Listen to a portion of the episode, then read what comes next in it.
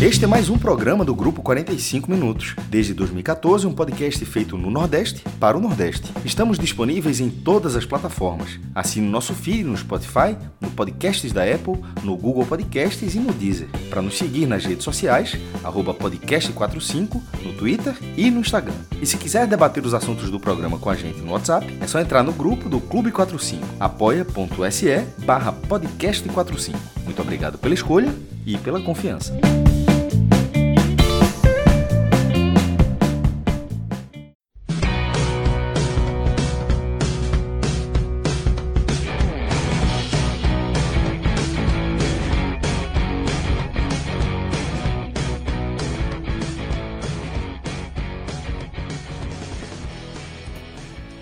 Fala galera, ligado aqui no podcast 45 minutos. Estamos começando aqui mais uma live nesta noite de domingo, dia 23 de julho.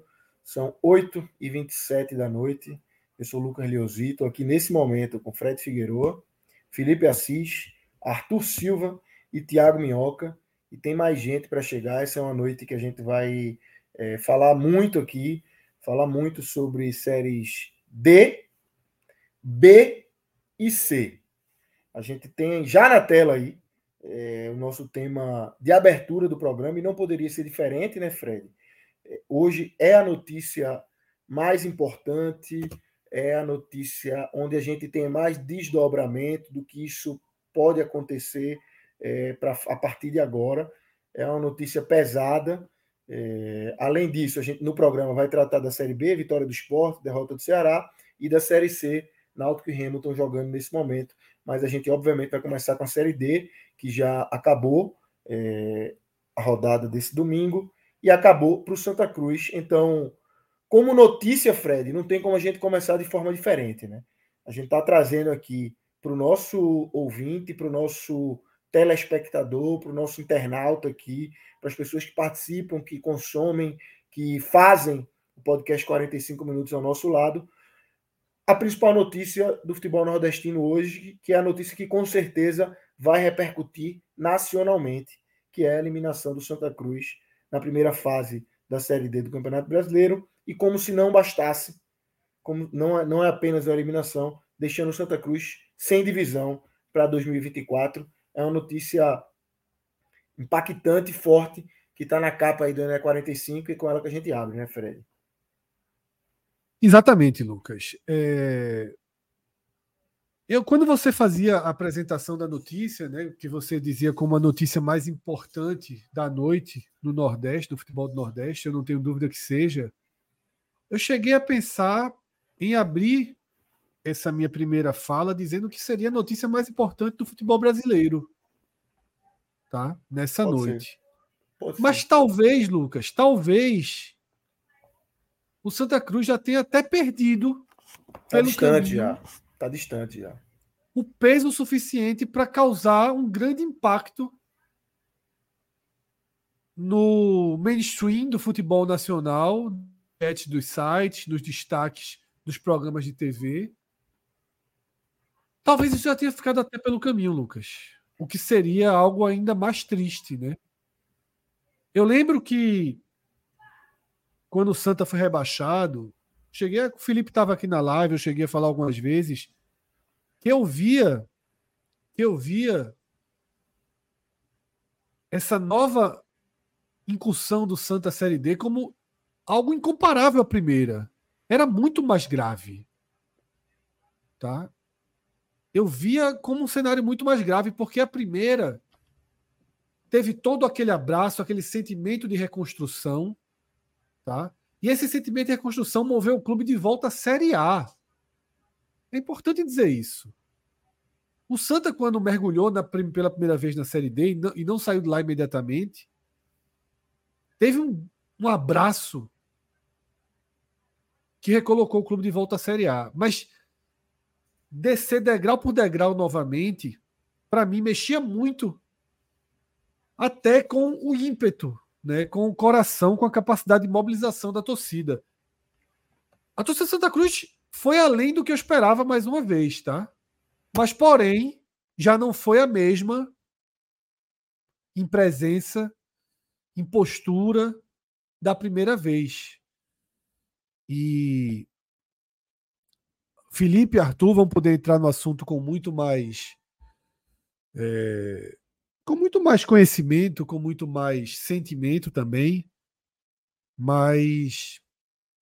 É, é impactante demais, assim, é impactante demais. Seja parar de jogar no dia 23 de julho, só isso por si só, é porque a gente normaliza algumas coisas que são impensáveis. A gente está colocando dessa vez muito peso pela, pelo resultado do estadual, que tira a segurança do Santa ter um calendário ano que vem. Mas o Santa parou de jogar dia 23 de julho. Houve um tempo que, quando o Santa parou de jogar no começo de setembro foi um escândalo. E, de certa forma, estamos todos aqui no Recife, principalmente, anestesiados com esse com esse processo de corrosão do Santa Cruz. Tá? É, são muitas coisas graves que se somam. E como eu até escrevi agora no Twitter, pouco antes de começar o programa, para mim vão além, para mim vão além da incerteza sobre o calendário. Vou ouvir o que Felipe tem a dizer, o que Arthur tem a dizer, mas já li algumas coisas no Twitter, por exemplo, de Adeus Santa Cruz. Claro que torcedor fala isso, mas vem e vai. Só que nesse vai e vem, vem e vai, alguns realmente vão se distanciando, alguns realmente vão ficando pelo caminho, alguns realmente vão procurando se distanciar. Tá? E é uma pancada muito forte. Eu já tive um longo debate com o Felipe, um longo, pesado até aqui, quando o Santa Cruz foi eliminado da pré-Copa do Nordeste de 2000 e do ano, do ano retrasado, né? Não, do ano passado. Eu tive um pesado debate que eu, tipo, não acho saudável. Eu não acho saudável. E, e eu continuo com o mesmo sentimento. Eu nem vou puxar esse debate, que acho que nem é o dia para isso. E eu não sei o quanto vai se perdendo sabe, de história, de tamanho, de peso do clube nessas pancadas que o presente está dando. Tá? E para terminar de para terminar de corroer o fato do Santa Cruz ter perdido é absurdo assim. É, é para criar um sentimento de impotência absurdo. É isso, Felipe. Queria te trazer aqui para o debate. É Primeira, primeira participação é, simples, é, é trazer tua visão, teu sentimento, muito mais do que uma pergunta específica.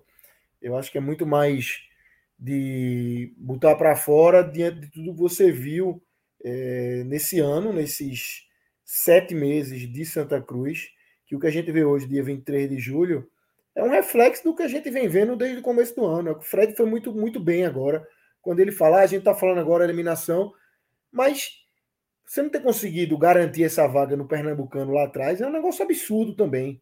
É, então, assim, são coisas que se somam. E eu queria te ouvir, Felipe, te ouvir é, como é que você está enxergando esse momento do Santa Cruz, esse momento que passa hoje, o que aconteceu hoje. Vamos, vamos abrir aqui. Quando eu estava conversando com o Fred antes do, da gente iniciar aqui, a gente sempre tem uma conversa prévia de, enfim, caminhos para tomar, pautas e tal. E a definição foi freestyle. Vamos ligar a câmera e discutir o Santa Cruz e depois a Série B, se tiver que ser, a Série C. Mas vamos começar aqui a falar de Santa Cruz, Felipe. Rapaz, viu? Muito boa noite aí a todos vocês, a todo mundo que está acompanhando a gente, né? Rapaz, veja, para falar rapidamente de hoje, aconteceu o que todo mundo esperava que acontecesse. Eu, pelo menos, esperava, não sei Arthur. Mas eu esperava que acontecesse isso. Eu esperava que os resultados ajudassem. E eu esperava que o Santa Cruz não fizesse a sua parte. Porque se diz, se costuma dizer que o futebol é, é imprevisível. E eu discordo. O futebol pode ser extremamente imprevisível. Uma partida de futebol, ela pode ser extremamente imprevisível pode acontecer uma coisa que, que parecia inimaginável. E existem vários exemplos ao longo da história que, que, que, que, que mostram isso que eu estou falando. Mas a verdade é que, de uma maneira geral, o futebol é previsível.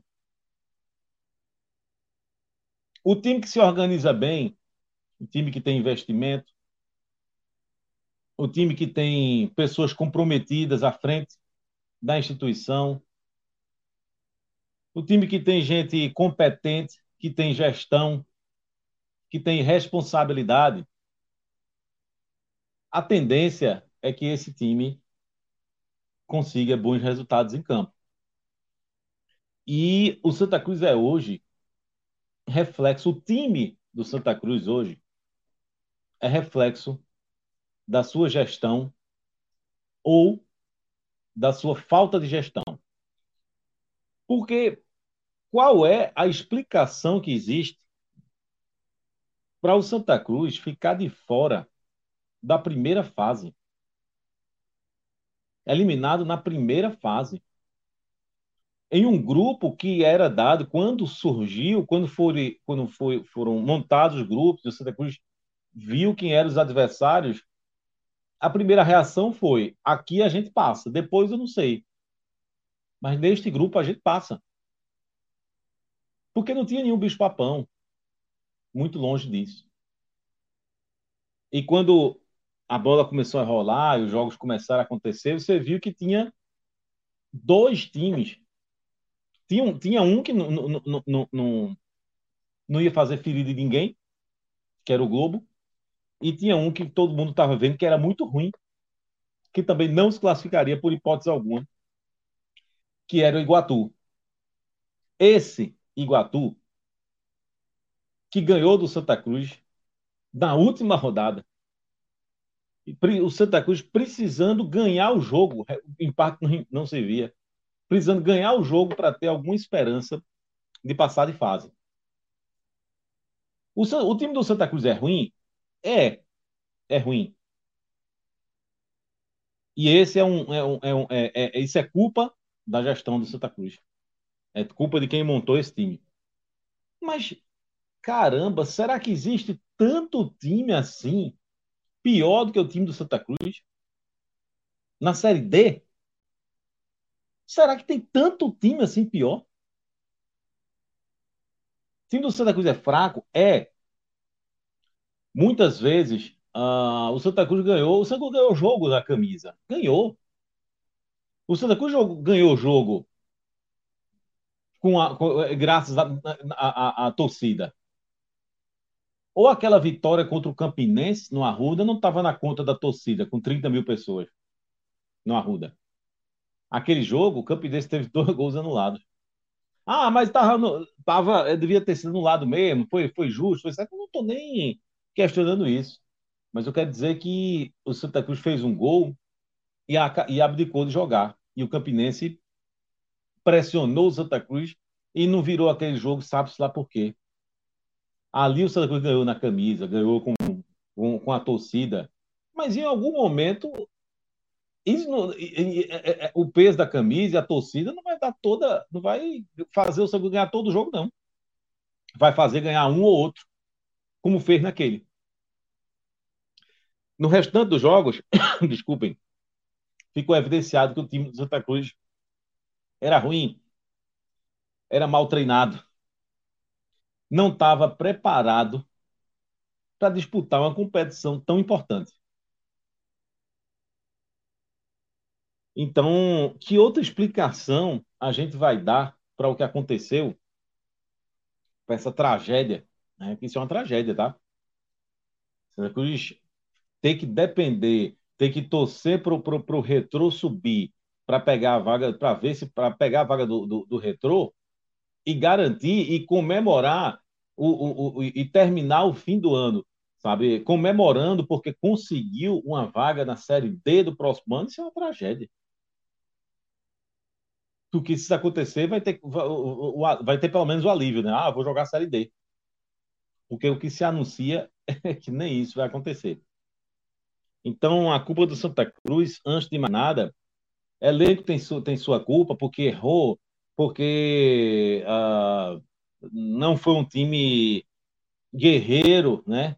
não foi um time que, que, que, que, superou as suas limitações. Esse time do Santa Cruz ele tinha suas limitações e quando a, a, a batia no teto da limitação, o elenco não conseguia produzir absolutamente nada além disso Tem sua culpa? Tem, mas de quem é a maior culpa? É gestão. São não tem gestão.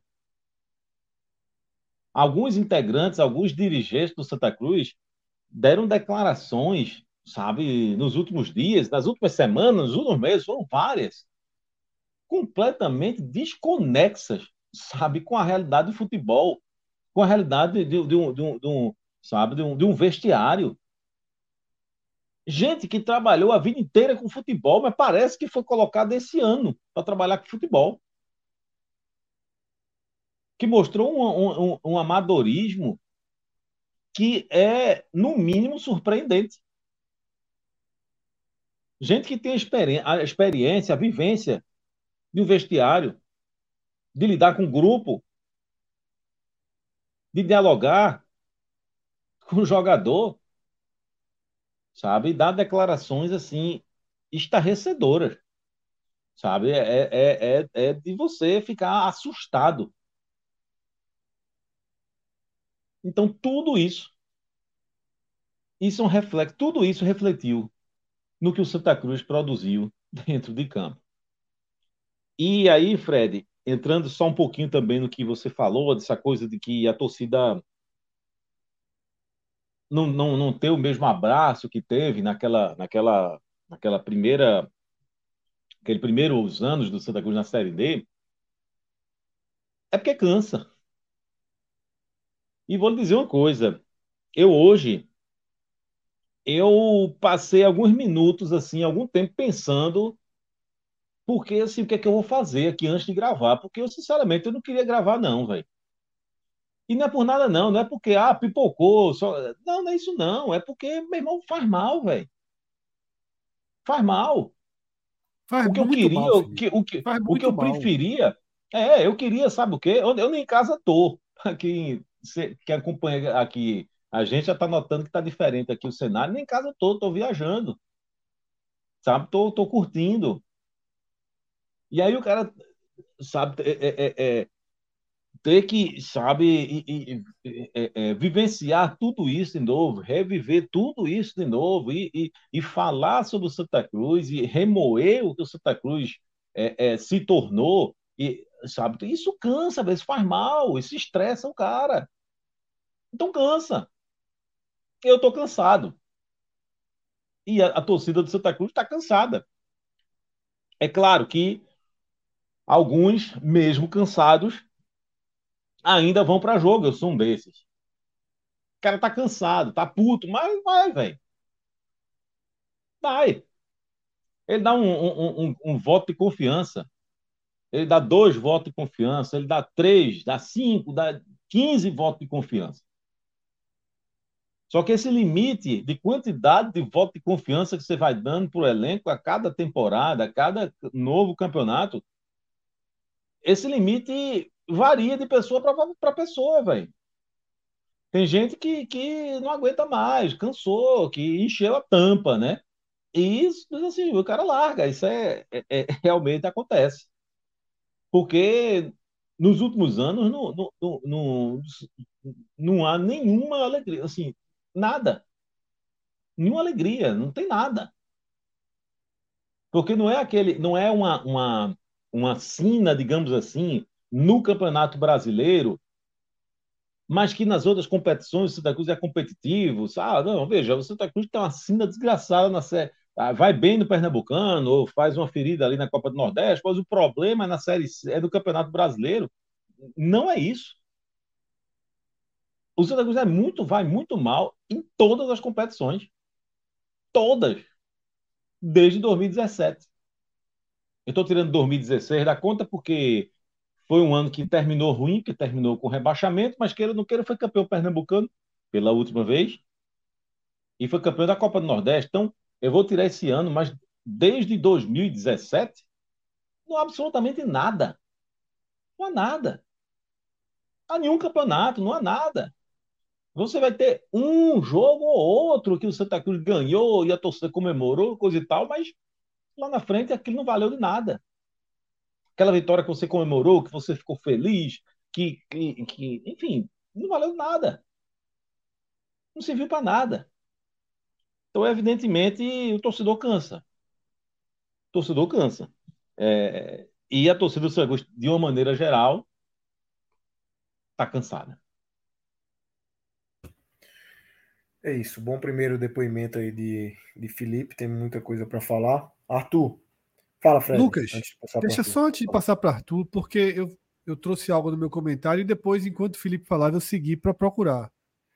Não está na capa do Globo, não está na capa do All Sport, não está na capa do Lance.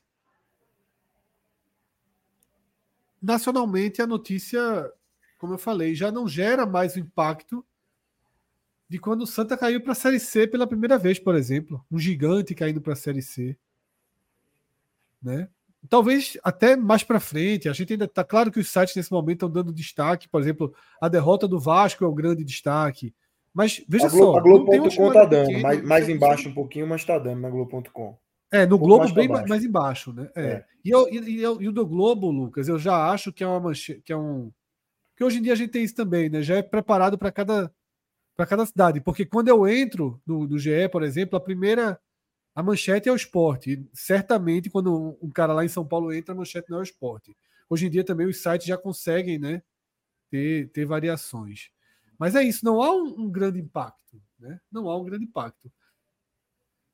E isso é um pouco também um sintoma né, disso que, que Felipe falou, que eu trouxe também. O torcedor cansa, mas todo mundo fica neutralizado, né? Fica um pouco anestesiado, vira algo comum, se repete e que vai perdendo peso, né? Vai tirando, vai esfacelando o peso. Eu até quando, quando eu fiz a tweetada, eu disse assim: na prática, a gente só sabe que o Santa, no final do ano, vai ter que montar um time para disputar uma vaga naquela pré-Copa do Nordeste.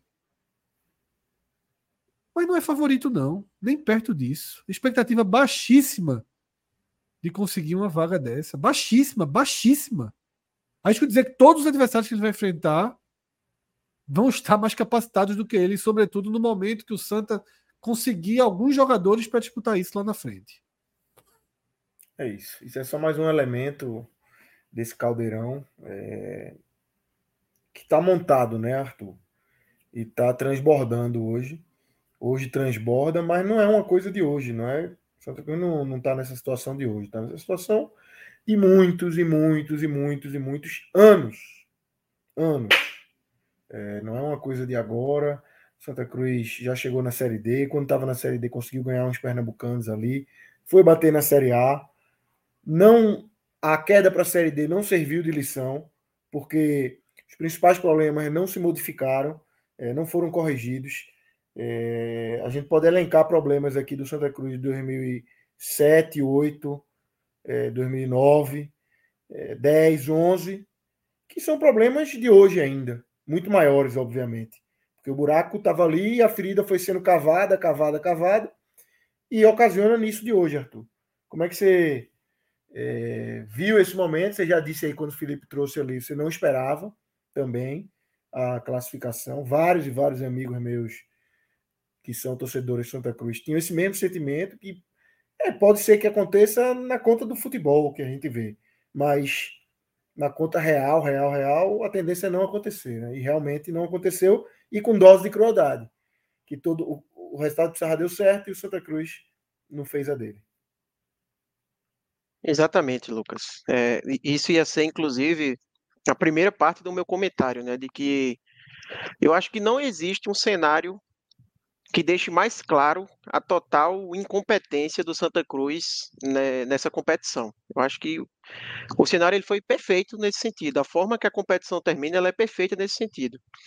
O Santa Cruz foi enfrentar uma equipe é, sem motivação própria no campeonato. É muito provável que teve mala, mas enfim, era uma equipe que já estava eliminada com antecedência num grupo que, como o Felipe bem lembrou, um grupo fraco, pelo menos essa foi a interpretação de todo mundo, inclusive eu tenho certeza que até internamente do próprio Santa Cruz na hora que teve o sorteio, preferia esse grupo do que, por exemplo, o grupo que o Retro foi. E o Santa Cruz, ele não é que ele apenas não conseguiu o resultado. O Santa Cruz, ele em nenhum momento chegou perto de conseguir o resultado.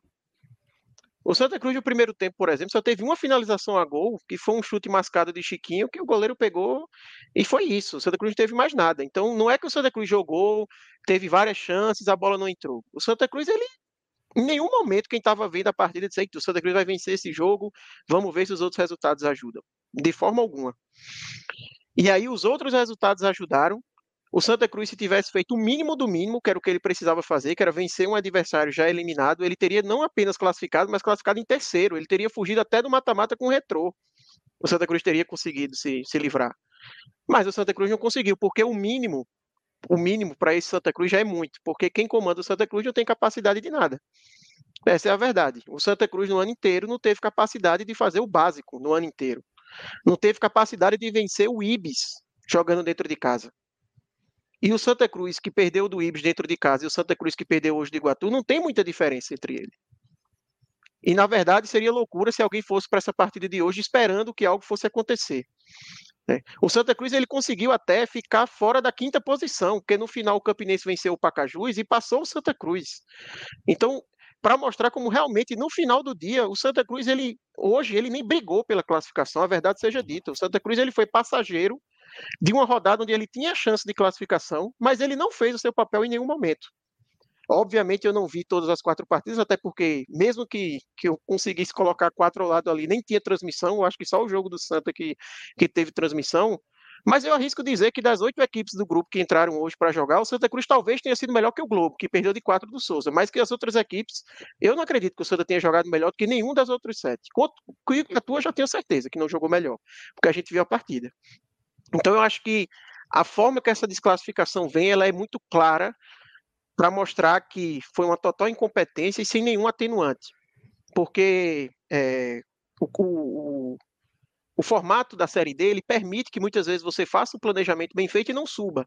Né? Após essa fase de grupos, você tem três mata-matas. A gente tem aí o Retrô, por exemplo, que fez um bom trabalho, chegou no primeiro mata-mata, caiu para o Santa Cruz, coisas do futebol. Nos 180 minutos, o Santa acabou sendo melhor, acontece uma coisa ali, outra aqui, e e acabou passando. Mas o Santa Cruz não vai ter nem esse atenuante, porque não cabe nenhum atenuante nessa campanha, porque o Santa não caiu no mata-mata.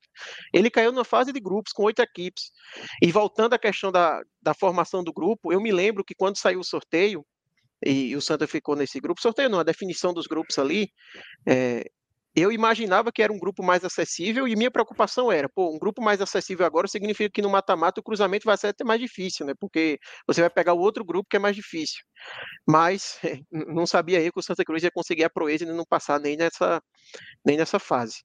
É, e eu, e eu destaco aqui que, como o Fred falou, sabe, é um absurdo muito grande o que a gente viu hoje, independente do retrô no final do, do ano ali conseguir subir e o Santa Cruz tem uma vaga para o ano que vem, isso aí eu acho que não muda em nada a vergonha que o Santa Cruz passou hoje. Eu acho que seria um pelo menos ali pensando na, te, na temporada de 2024, mas a vergonha que foi a temporada de 23, ela vai permanecer de toda forma. O Santa Cruz está eliminado e sem calendário no dia 23 de julho. É o recorde do Santa, tá? Eu até pesquisei aqui, das outras vezes que o Santa Cruz saiu antes no campeonato, sempre foi pelo menos em agosto. Né? Tantas aquelas vezes lá, quando perdeu para o Campinense, quando empatou com o Campinense, empatou com o CSA em casa, ele já era já tinha pelo menos entrado no mês de agosto. É, é, é o ano que o Santa Cruz encerra suas atividades é, em competições mais cedo. Então, é um absurdo muito grande e é uma soma é, de tudo que foi feito é, durante, durante essa, essa, essa temporada. Assim. É, é, óbvio que isso é uma soma de vários anos, mas eu foco nessa temporada para a gente fazer um balanço do que foi esse ano de 2023. Né? É, o futebol, como nem sempre ele, como a gente bem acompanha, ele nem sempre ele é justo, né? Às vezes acontece coisas que fogem do controle. Mas a campanha do Santa Cruz em 2023 ela foi completa justiça, completa meritocracia, né? Que, que tanto se fala. O Santa Cruz ele cavou, ele plantou para ter esse desempenho e ele conseguiu colher exatamente o que ele se planejou. Muita gente comenta, e Felipe comentou, do tipo, o Santa Cruz é pior do que os times do grupo dele, o Santa Cruz é pior do que o Pacajus, o Santa Cruz é pior do que o Potiguar. Na verdade, a minha pergunta é: o Santa Cruz é melhor do que algum desses times? O que é que o Santa Cruz tem a mais do que esses times, além de torcida, além de história? Dentro de campo, o que é que o Santa Cruz tem a mais? Não tem nada. E quando você joga uma competição se nivelando no nível desses adversários, acontece isso. Você vai para um jogo contra o Iguatu e perde. Você vai para um jogo contra o Souza e perde. Você vai para um jogo dentro de casa, uma decisão contra o Potiguar e não consegue o resultado. Então, é isso. O Santa Cruz jogou a Série D se igualando a todo mundo. Talvez até abaixo. Mas assim, não tendo nada mais. O Santa Cruz não tinha nada de melhor do que essas equipes. Então, quando você joga dessa forma, você aceita o risco de que, por qualquer motivo, um encaixe que o, que o Iguatu, que, que o Pacajus conseguiu ter, o gramado dele dentro de casa que ajuda, não sei, qualquer coisinha faz uma enorme diferença, porque você é desse patamar. Você não está jogando uma Série D acima dessas equipes que todo mundo vai olhar, pô, o favorito ali é o Santa, vai passar tranquilamente. Não, o Santa não se, não se mostrou dessa forma no campeonato em momento algum. É, e ainda um ponto falando sobre o cenário é, como, ele, como ele é claro da culpa total da, da diretoria, o gol que o Santa Cruz leva hoje foi em cima de Dudu Ferraz, que é um, um zagueiro da base. Um zagueiro da base que fez hoje a sua estreia como profissional, é, como titular. Né? Ele já tinha entrado na última partida num jogo decisivo como esse. Aí eu vou culpar um zagueiro desse por ele ter falhado? Jamais. Eu vou culpar quem permitiu que o Santa Cruz chegasse num jogo decisivo, que garantia ele poder ter calendário para 2024. Valia isso e o Santa teve que jogar com um zagueiro fazendo a sua estreia como titular no profissional. É você olhar para o banco de reservas do Santa Cruz e as opções para o ataque que tinha era Gabriel Cardoso, David, um, um, jogador da base que nunca tinha jogado profissionalmente, que foi Juan Robert, foi pela primeira vez é, relacionado para a partida. É o Santa Cruz ter ido para esse jogo com um técnico que tem nem uma semana e meia no comando, e por que que estava nessa situação? Porque manteve tanto tempo Felipe Conceição. Então, assim, eu acho que nem vale a gente perder qualquer análise de jogador, se foi mal ou foi bem, porque a culpa ela é 100% da direção, a culpa é 100% de quem comanda o Santa Cruz. E, e, e, como eu falei, não existe nenhum atenuante, nada de que se possa utilizar como, ah, não, foi por causa daquilo. Não, não existe nenhuma, nenhuma justificativa é, para o que a gente acabou de ver. E como eu falei, vou, vou ser até repetitivo: o Retrô conseguiu acesso no final do ano, não muda em nada essa vergonha que foi o que o Santa Cruz fez. Né? E aí não é apenas essa Série D, é o campeonato como um todo, é o ano como um todo, na verdade. Exatamente. O, o, o compilado. Eu falei isso muitas vezes, né, Arthur, ao longo do caminho. E uma das maiores dificuldades que eu via no Santa Cruz para se firmar, para se impor, é que se trocar as camisas, o potencial técnico é muito parecido. E aí a camisa ajuda tanto quanto atrapalha. A camisa gera uma instigação absoluta no adversário, porque, pô, o Santa Cruz é incomparavelmente maior do que todos os outros grupos, clubes do, do grupo e basicamente todos os outros clubes da Série D. O cara jogar no Arruda, para muitos desses jogadores aí, foi o melhor dia da carreira. É o gramado mais importante que eles pisaram na carreira. Tá? Isso vale até hoje. Isso vale até hoje. Claro que pode ter tido é, incentivo de, de outras equipes, mas, porra, o cara do Iguatu jogar contra o Santa Cruz, porra. Às vezes, esse, esse cara do Iguatu que foi eliminado hoje vai jogar torneio de pelada daqui a daqui a, a, a, a duas semanas. Esses futset, esses torneios é, é, é, amadores, né? Eu chamo de pelada, mas são os torneios amadores que muitos desses atletas acabam disputando também, né? Nas, quando, quando ele perde, quando ele fica sem contrato. E é isso. Não, não, tinha, não tinha. O Santa Cruz não era um gigante. Não era um gigante técnico. Era só um gigante de camisa. Fala, Felipe. Não, era só para não deixar passar batido, porque Arthur questionou o que é que o Santa Cruz tem, tinha de melhor né, do que os adversários. Tinha capacidade de investimento. Afinal de contas, o Santa Cruz estava com as contas desbloqueadas. Né? né? Então não tinha justiça do trabalho nesse tempo todo. Então o Santa Cruz tinha dinheiro de renda que nenhuma, nenhum outro tinha, time tinha nem, nem, nem perto. Né? É, é, é, sócio gerando receita, que nenhum outro time tinha nada parecido com isso. Então, a capacidade de investimento do Santa Cruz era muito maior, o que expõe, Só o que aumenta, né, expõe né, a, a incompetência do Santa Cruz, a gravidade, né, o tamanho da incompetência do Santa Cruz. E aí, para não perder também a, a, a chance de falar, é, que e, e, e, eu, eu queria dar nome aos culpados. Sabe? Eu é com Arthur, não, não, era, era, a minha próxima é, entrada aqui, né? Felipe? Não é, é falar, não vou. Enfim, que, que, que, que existem jogadores ruins nesse elenco do Santa Cruz, existem. Existem jogadores que eu espero que nunca mais vistam a camisa do Santa Cruz? Sim, tem, tem um bocado. São poucos os que a gente vai. Mas, assim, eles foram é, é, é, para o Arruda contratados por alguém. Né? Então, assim, o senhor Antônio Luiz Neto, presidente do Santa Cruz, o senhor é culpado. O senhor é culpado por essa situação do Santa Cruz. Se, o maior, se, se, o maior deles, mas eu vou citar os outros também. Se a gente, Sim. se o Santa Cruz tivesse um mínimo de, de, de, de profissionalismo, se, essa, se, esses profissionais tivessem um mínimo de, de, respeito com a sua história, né? É, se tivesse um, um, um, mínimo de hombridade, assim, todos teriam que, que, que, que pedir a demissão, né?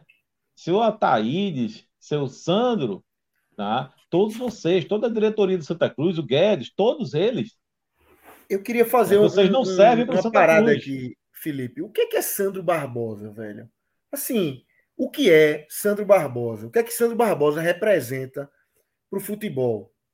Ele foi um ótimo jogador, mas depois ele tentou ali uma carreira como diretor, não deu certo.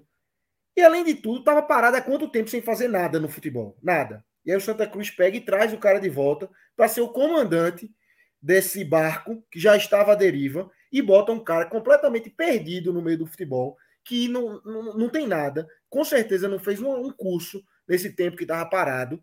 E assim, é um cara que se apoia única e exclusivamente na religião. É, eu, veja, por, por, tudo que a pra, gente resumir, e vê, ele se apega única e exclusivamente na religião. Ele acha que a religião vai resolver o futebol.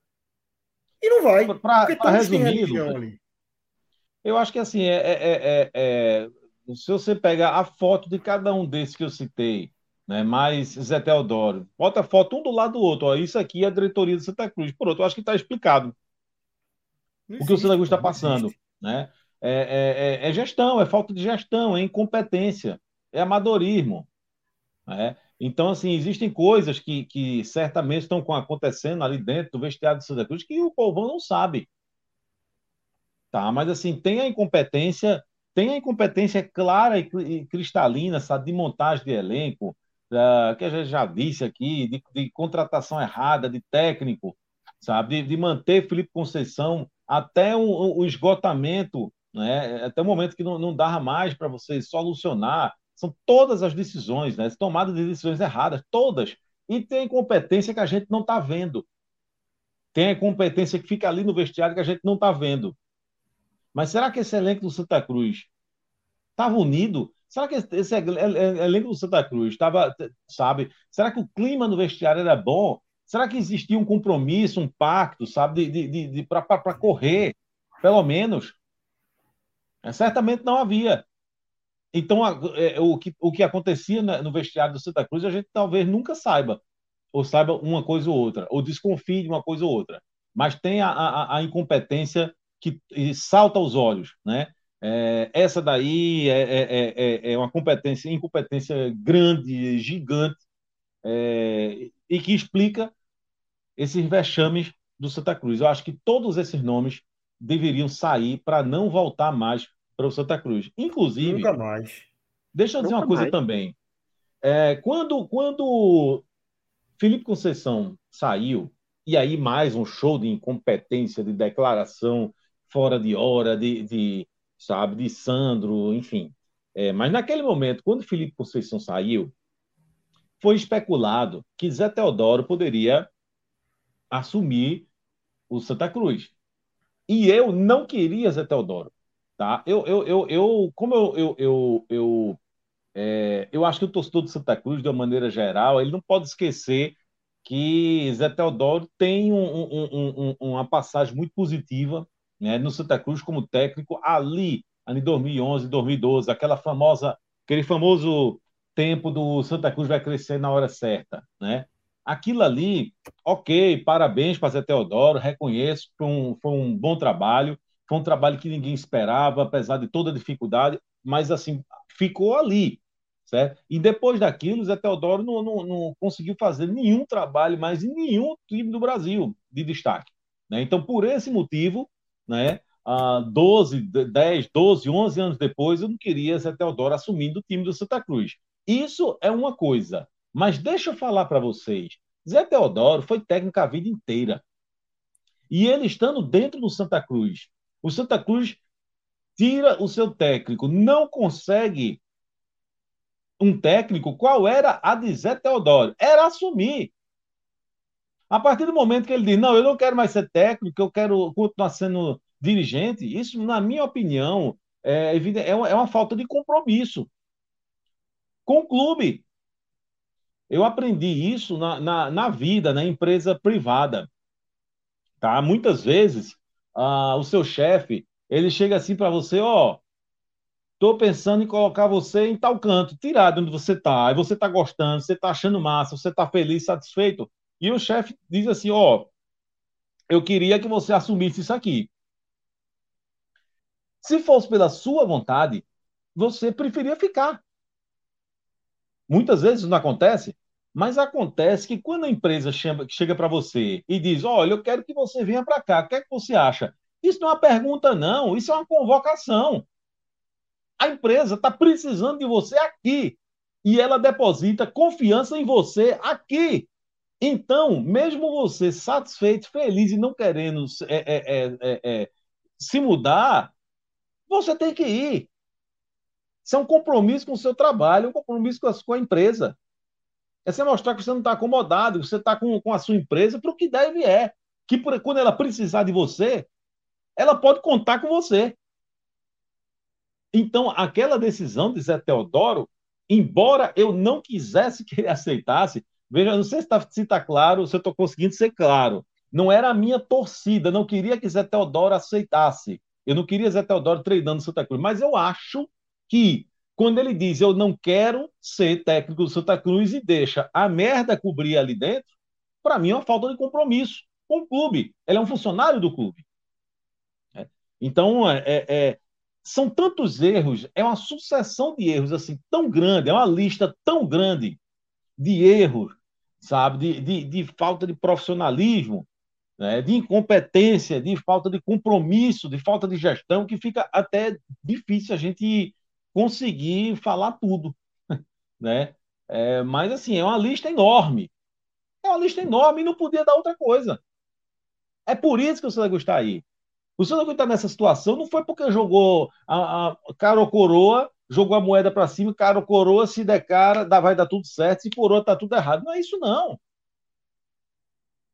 É, são, são, são, são anos aí já de, de, de decisões equivocadas, de trabalhos mal feitos, de, de, de falta de gestão, que tudo isso reunido está dando nisso aí que a gente está vendo. E aí eu queria aproveitar, Lucas, o que você falou de, de dar os nomes. Eu sei que o Felipe falou, mas não podia deixar batido também que a LN, para mim, ele é o maior culpado de toda forma, porque ele é o presidente do clube e ele claro, tem responsabilidade por tudo que acontece para baixo. Então, da mesma forma que se o Santa Cruz tivesse feito um bom ano e tivesse subido, ele não ia dizer, ah, eu não tenho mérito porque eu não mexo com futebol. Obviamente, ele ia querer tomar os méritos disso. Ele não ia dizer, não, o mérito é de quem está no futebol. Então, quando acontece algo de errado, é culpa 100% dele. Né? Até porque, por exemplo, o Sandro Barbosa, que é um cara que você falou, que eu não entendo até hoje a moral que ele tem dentro do Santa Cruz, porque é um cara que não entregou nada para o Santa Cruz. Nunca. Como jogador, não fez nada no Santa Cruz, além de raiva. Como treinador ali em 2003, quase que ele faz o Santa Cruz perder aquele acesso. A sorte é que veio o Vica para corrigir, mas teve um começo de Série C ali tenebroso com ele.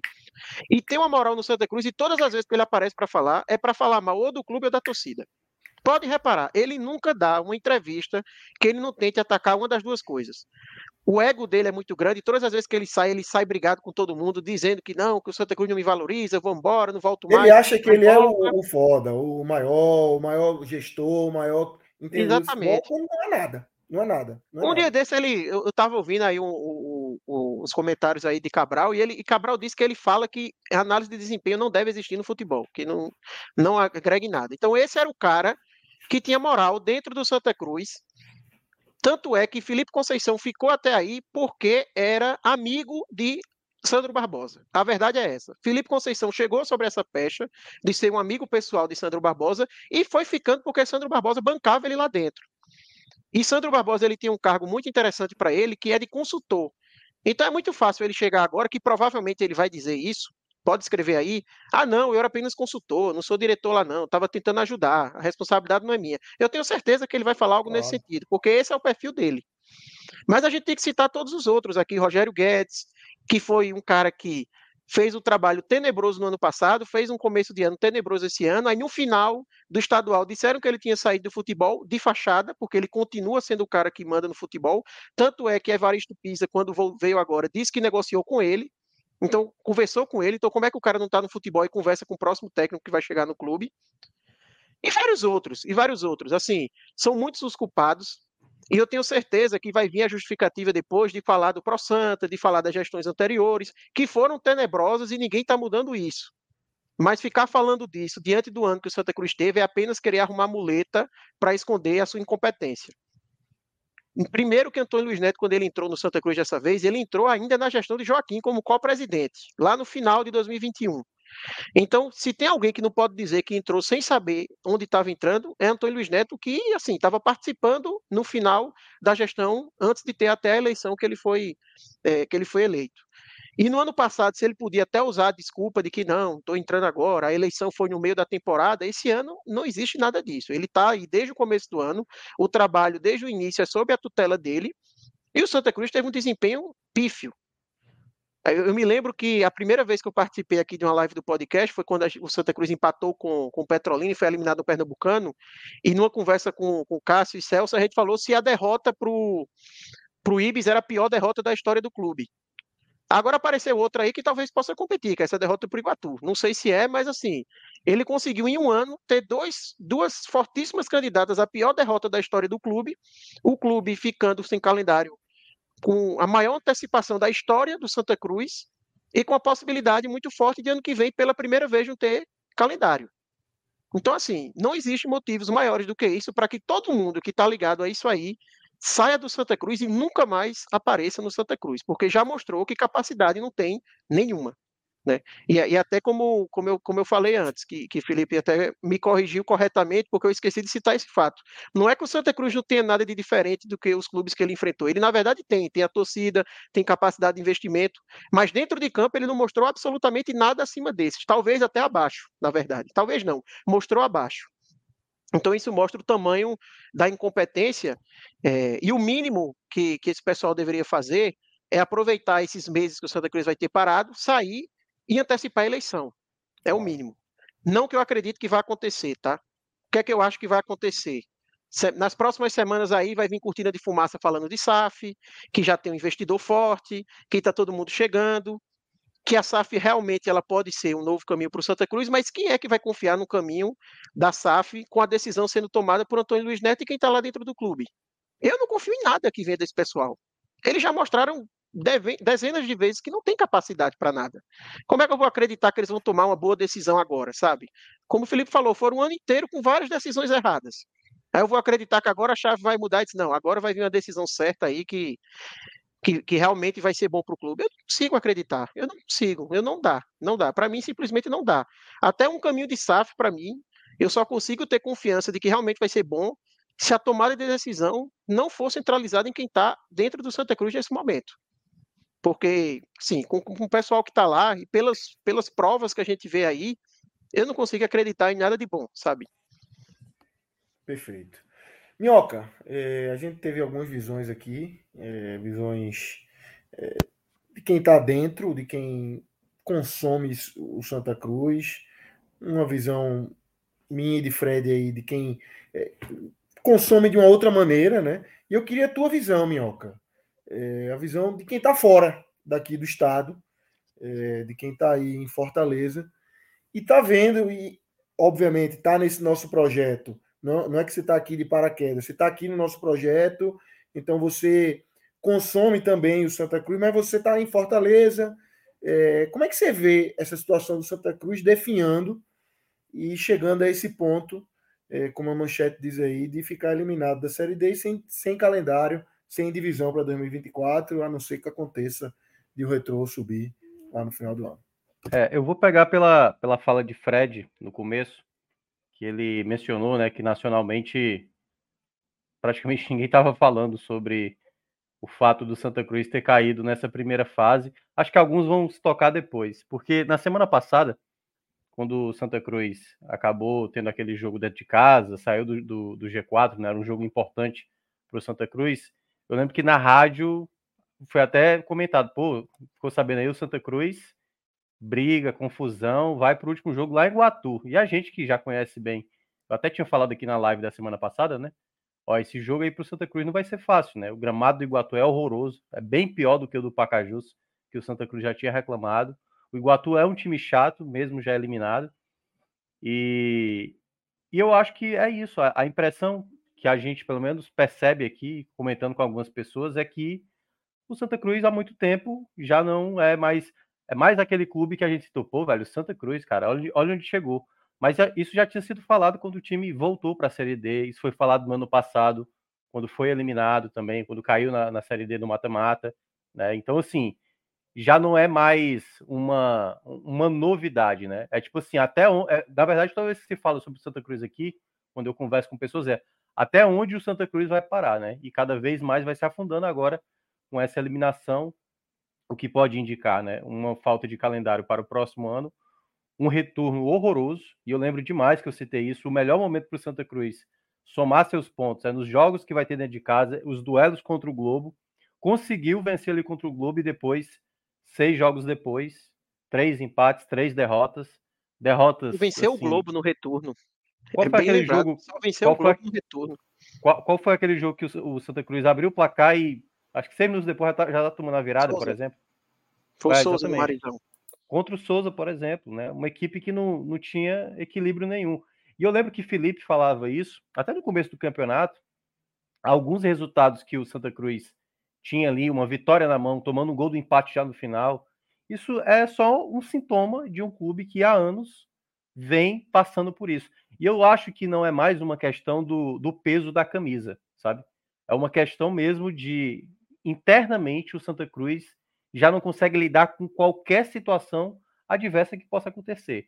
Se é por acaso, vou colocar aqui, né? Por exemplo, hoje o Pacajus, por exemplo, que perdeu, tinha um jogador a menos, né? Até é, Arthur lembrou aí que possivelmente só o Globo jogou pior que o Santa Cruz hoje. Pois é, eu não acompanhei também os jogos, não sei se o Pacajus também jogou tão mal assim, mas o, Pacajus tem pelo menos esse motivo de dizer que estava com jogador a menos desde o primeiro tempo, né? Acabou sendo derrotado para o Campinense, que também já estava eliminado. E o Santa Cruz, ele em nenhum momento nesse retorno mostrou sequer poder de reação. E acho até, caso tivesse acontecido uma vitória hoje sobre Iguatu, ou se o resultado da semana passada tivesse acontecido, por mais que tivesse passado, o Santa Cruz não daria a menor perspectiva de acesso. A menor perspectiva de acesso. Ah, ia ter casa cheia, mas o time, na temporada inteira, e eu lembro demais as falas de Felipe lá no começo do ano, a invencibilidade com inúmeros empates que não mostrava nenhum tipo de solidez. Empates contra adversários fracos no Campeonato Pernambucano. Não era para o Santa Cruz estar passando. Então, o problema, na verdade, ele só está aumentando a, ca a cada momento que o Santa Cruz está jogando. Então, assim, eu acho que até essa. O que vai ser feito o daqui para frente, tudo vai depender também de como vai terminar. O que é que o Santa Cruz terá para o próximo ano, que tudo vai depender do retrô. Como vai ser pensado o Santa Cruz daqui para frente. É claro que é um momento é de cabeça cheia, cabeça quente, para manda tudo, tudo embora. Eu acho que muita gente tem que sair, o Arthur foi muito bem nisso, mas é importante também saber quem quer direcionar o Santa para se reerguer, porque assim, hum, assim, vai ser muito difícil. Se você só vai ter o Campeonato Pernambucano para brigar por vaga de Série D em 2025, a coisa tem que ser ali, sabe, o tijolinho, tijolinho, tijolinho, porque o Santa Cruz há muito tempo ele só vem dando vexame temporada a temporada. E eu acho que hoje foi basicamente ali a, a, a situação onde é, você não vê, mas assim, mas muito distante de tudo que o Santa Cruz é capaz na sua história. Assim, já são vários anos passando por situações humilhantes, caindo para Tocantinópolis, sendo eliminado de primeira fase de Copa do Nordeste para o Floresta, entendeu? Dentro de casa. Então, assim, quando você olha, não é apenas o hoje, é só mais um, mais um bloco de vexame em meio a vexames de várias gestões, de vários problemas. Jogadores, Chiquinho, pô, Chiquinho voltar de novo, sabe? Como se fosse uma solução, como se fosse uma peça tão relevante assim. Então, o Santa Cruz, ele, ele se perdeu por completo. Se perdeu por completo. Hoje, basicamente, é só mais um decreto de um vexame de um clube que um dia já foi de fato muito respeitado e que tem assim, o que eu mais lamento é uma torcida apaixonada, como disse já Felipe e Arthur, cansada, cansada, assim, o cara tá totalmente esgotado.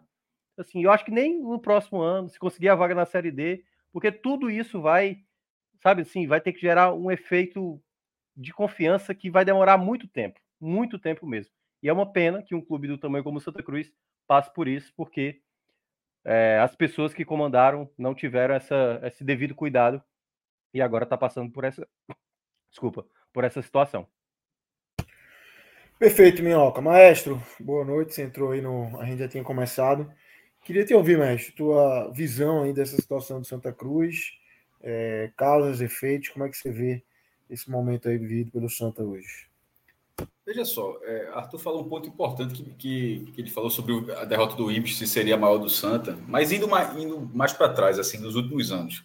Algumas vezes as chamadas já foram é, o maior vexame, o maior vexame, o maior vexame. Eu acho que eu já escrevi isso. Aí no texto de hoje eu coloquei, eu disse, ó, não vou ficar dimensionando mais não. Coloquei mais um, um grande vexame. Porque, a, a, porque o Santa Cruz simplesmente ele não para.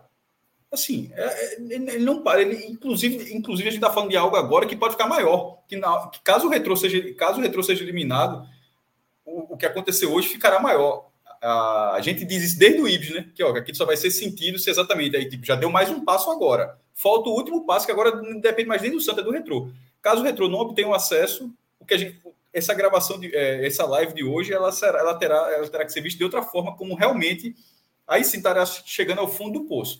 Porque ainda que alguém fale, até em tom de deboche, assim, que, que o Petrolina pode desistir da vaga, isso não vai acontecer. Se acontecer, a vergonha não muda, não porque seria algo completamente fora da real, fora dos caminhos normais. Tipo, a participa... caso o Retrô não consiga o acesso, a participação do Santa Cruz na Série D de 24, ela só acontecerá dentro de um, um, cenário que não é o normal, que seria uma desistência. Já aconteceu em Pernambuco, o próprio Retrô já, já, já jogou a quarta divisão dessa forma. Então, só para dizer que não seria inédito. Foram três desistências, inclusive, até chegar a vaga do Retrô. Mas, nesse caso... Maestro, só, só uns parênteses. Eu até diria que mesmo que o retrô suba, a vergonha do Santa ela não muda. Eu acho que o que muda é o impacto dela. Mas a vergonha em si do que o Santa fez, ela tá posta aí bem claramente. Assim, não vai eu acho que muda, eu acho que muda, que muda, velho. Sabe por quê? É, porque na hora que começar a série D de 24, não jogar, não tem como dizer que é, que é a mesma coisa, não. De, tipo, o cara tá jogando. Tipo, vamos supor que o Santa Cruz entrou porque teve desistência, porque o Retro subiu, e o cara, tipo, fracassou hoje, mas jogou a Série D. Na hora de começar a primeira rodada, o que, é o que aconteceu hoje, é assim, vai ficar, vai ficar para trás, vai ser um vexame, vai ficar para trás. Mas, caso não aconteça nada a favor do Santa, e na primeira rodada da Série D de 24, o Santa não estiver em campo, assim, como, veja só, a quarta divisão tem 64 clubes. A pirâmide atual do futebol brasileiro, ela tem 124 clubes o Santa Cruz não fazer parte da pirâmide do Campeonato Brasileiro é, é assim, é inacreditável, pô. Não é que o, time não veja a pirâmide, a gente tá falando que tem 20 times na quarta, tipo é 20 na A, 20 na B, 20 na C e 20 na D. Não, pô, tem 64. É muito time, veja, o, o futebol brasileiro atual tem em atividade segundo a CBF tem 850 times profissionais.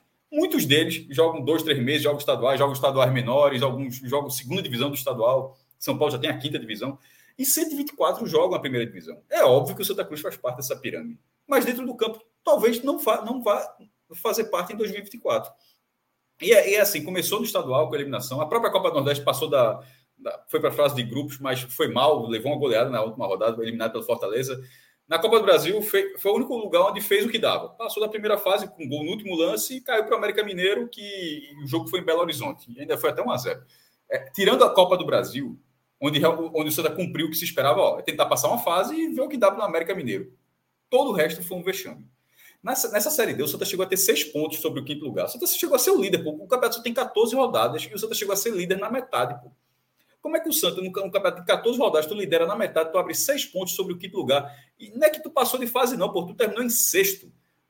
O Santa ainda foi ultrapassado pelo Campinense. O Santa terminou em sexto lugar, entre oito participantes. É, uma, é assim, é uma campanha inacreditável. Agora, bate com o que apresentou em campo o time do Santa Cruz é horroroso. Não, não, é uma, não, foi uma, não foi uma fatalidade, não, pô. Veja só, a eliminação do Santa Cruz não é uma fatalidade.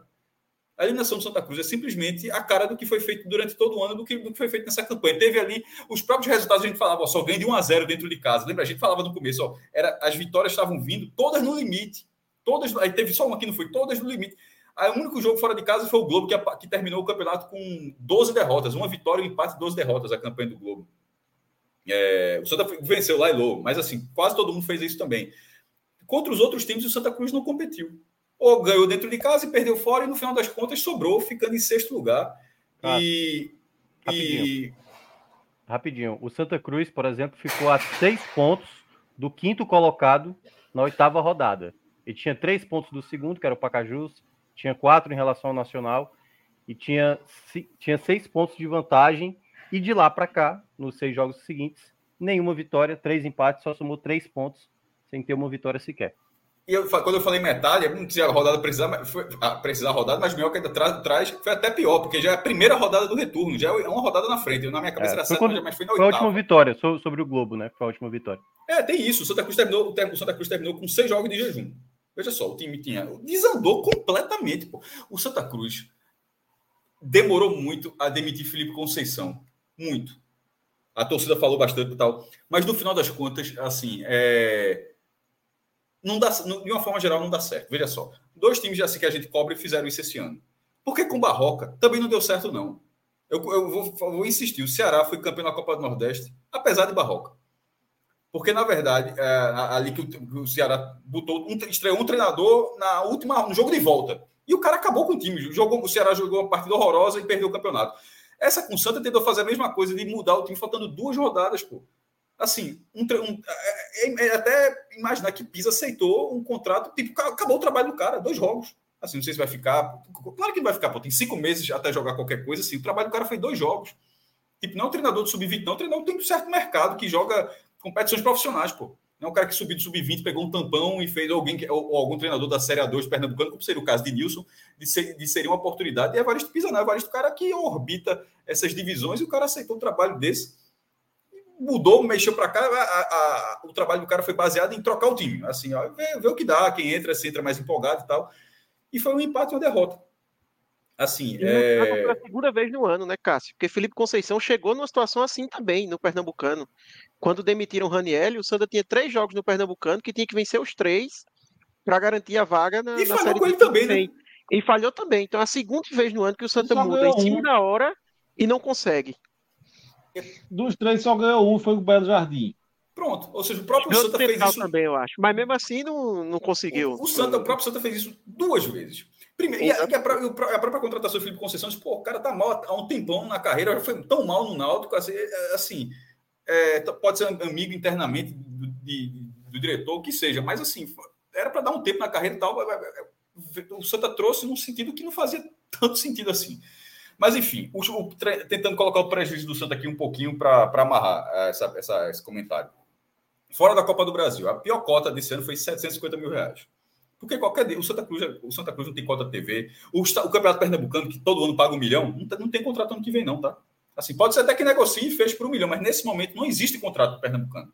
E o Santa Cruz não está na fase de grupos da Copa do Nordeste. Então, de, assim, de forma prática, a única garantia que o Santa Cruz tem nesse momento é a cota da primeira fase da preliminar da Copa do Nordeste. É a única receita de competição que o Santa Cruz tem em 2024. Provavelmente terá do Pernambucano. Mas esse contrato não existe ainda. De repente, assim, assim, a Globo só fez um, acabou, de repente a Dazon fez esse ano, pode não querer, não tem, assim, não tem contrato. Todos os contratos do Pernambucano esse ano foram válidos por uma temporada de, de transmissão. Então, a Copa do Nordeste ele precisa avançar duas fases para chegar na fase de grupos. A Série D, que paga lá seus 300, 400 mil, ainda passa, paga, passa por fase, não tem essa garantia, e da Copa do Brasil está fora. O quadro de sócios é mínimo. Ah, sim, o Santa, o Santa Cruz está no processo de recuperação judicial, eu cansei, cansei de falar. É, recuperação judicial, tudo bonitinho e tal, mas na hora que você fizer a recuperação judicial, pague, meu irmão.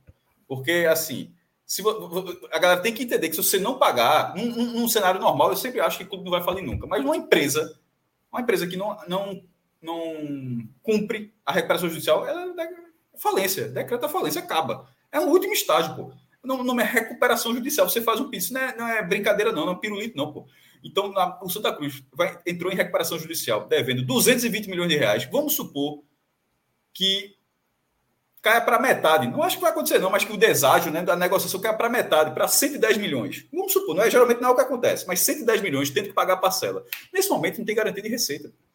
Assim, tem a tem cinco meses sem competição agora. Já tem. Quem largou, a gente está falando de 2024, mas tem que lembrar que em 2023 tem cinco meses para ser, ser um jogo oficial. Cinco meses. E ano que vem pode passar de seis a sete meses. Ou seja, teria o, só teria o Pernambucano jogar a Copa do Nordeste depois do segundo semestre inteiro sem jogo. E isso com uma recuperação judicial para pagar. Então, assim, a SAF vai chegar e tal, alguém vai ter que pagar essa conta, até porque se não pagar é melhor dar uma recuada tal, nesse momento, porque é muito, é muito grave. Acho, acho que algumas pessoas, acho que muitas pessoas têm dimensão, mas uma parte da torcida não tem dimensão do que é o que o Santa Cruz vai passar a partir de agora, não tendo receita para cumprir o tamanho da obrigação que ele se predispôs a fazer. Ele, o Náutico e o Sport. Só que o Sport está ali em a primeira divisão, o Náutico está na C brigando para a segunda divisão, os dois têm calendário, seja qual for o canto que o canto de 2024, o Santa Cruz não. O Santa Cruz tem a, a mesma, o mesmo problema na escala de milhões de reais e uma falta absoluta de, receita, de receitas para um clube desse tamanho. É, caso o Santa Cruz jogue só a Série D em 25, ou seja, teria que primeiro pegar a vaga no Pernambucano e jogar só em 2025. E fizer o que só o CSA fez até hoje no Brasil, o Brasil inteiro, é o único time a conseguir subir três divisões de uma vez. Só o um ponto, Cássio. Pegar a vaga do Pernambucano com a maior dificuldade da história dele para conseguir essa vaga. Porque, vai, veja, a receita vai, vai, vai, ter mais do que os do interior, mas não vai ter muito mais, não, tá? Se vai ser o quadro de sócio, vai assim. E não vai ter elenco, vai montar elenco igual os times do interior. Vai montar é, exatamente. Agora, não tem nenhum atrativo. O cara vai Esse elenco vai zerar. Pô. Meses. Vai ter mais Esse ano já não conseguiu. É. Esse ano já com Copa já, do Brasil, já não Copa do Nordeste já não conseguiu. Imagine sem isso, né? E vai ter mais receitas, mas muito mais dívidas, ou seja, muito mais problemas. Eu concordo com o que foi dito. Ou seja, vai ter um problema para disputar a, a Vera essa vaga no Pernambucano. Mas vamos supor que consiga. E volte só em 25. Se fizer o que o CSA fez, o CSA subiu na D16, é, C em 17, com campeão da C, é, C em 17, e foi o vice-campeão da B em 18.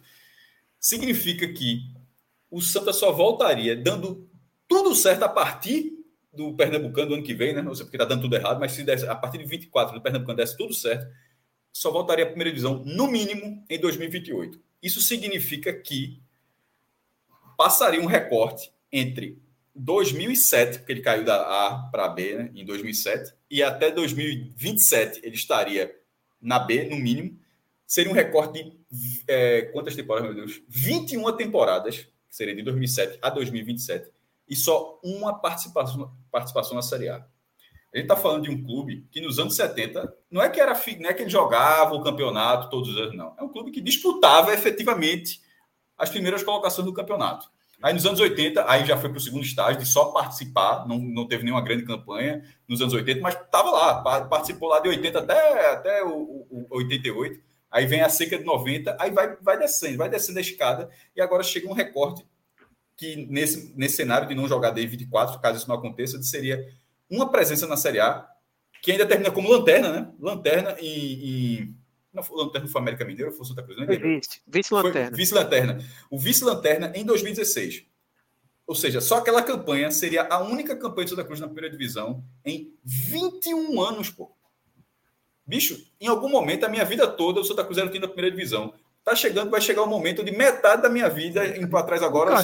Vai ter uma vez o Santa Cruz na primeira e tu tá divisão. fazendo essa conta com 21 anos porque você gosta de ser o mais conservador do conservador do conservador. Não, para colocar 1 em 21, porque tem, é, claro que tem 2006, mas é, só, é, não, não é isso não. A conta, a conta é só para dizer não, não, não, não, é isso que eu tô falando. É que você tá botando uma conta que não vai acontecer. Não, mas claro, veja só, mas porra, você aí você, tá sendo você, conservador mas tá muito conservador. não, não, não. Pô, como é? não estou sendo conservador, tanto que eu estou dizendo a bizarrice é, tá... que é. Eu, eu, eu, eu, deixei muito Ele claro. Está sendo otimista, na verdade. É, tá sendo não, otimista. Não, eu, não, eu não estou. Eu só disse o seguinte, ô Fred.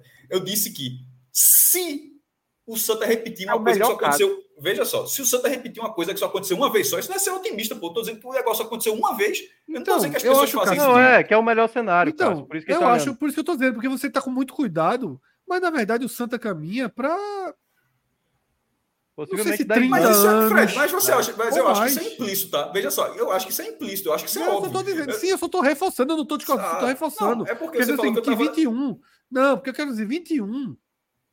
É o mínimo. É o mínimo, do mínimo, do mínimo, do mínimo. E que eu não acredito. Aí você pode falar, veja só, é o Exatamente, mínimo, é. pronto, é o mínimo matemático. Aí eu vou, aí eu vou para o segundo ponto. Essa é a matemática mínima. E eu não acredito nela. Não vai, Ponto. não vai. Tá entendendo? É um outro ponto. Eu não acredito. Agora, o mínimo que a matemática diz é que o time seria uma Série A em 21 anos. Isso é bizarro. Isso é bizarro, porque em algum momento o Santa Cruz tinha Série A todos os anos. Porque, assim, eu acho que falar em Série A hoje em dia é, assim, é como chegar e falar em Série A pro. Mas não que todo mundo quer jogar, é preciso dizer isso. pô. É, mas, por exemplo, vamos dar o real. O Botafogo da Paraíba é um clube que está muito mais próximo. E é não é porque está uma divisão acima, não. Forma de jogos, desempenho recente, é, elenco. Está muito mais próximo de cogitar chegar na Série A do que o Santa Cruz. É, é, Existe uma mudança de chave muito nisso. grande aí, muito grande nisso que acho que precisa. Porque se ficar toda vez, toda vez que cai, ficar com esse negócio, não, mas vai voltar porque é grande e tal, mas vai não sei Porque se já volta, voltou, não. Assim, veja, já aconteceu. Veja, Tu, tu Já, fala do Botafogo, exatamente. eu, eu vou permitir, vou, vou dar a cara a tapa aqui. Eu não sei se o Botafogo tá, não, porque o Botafogo tá. Nunca fez.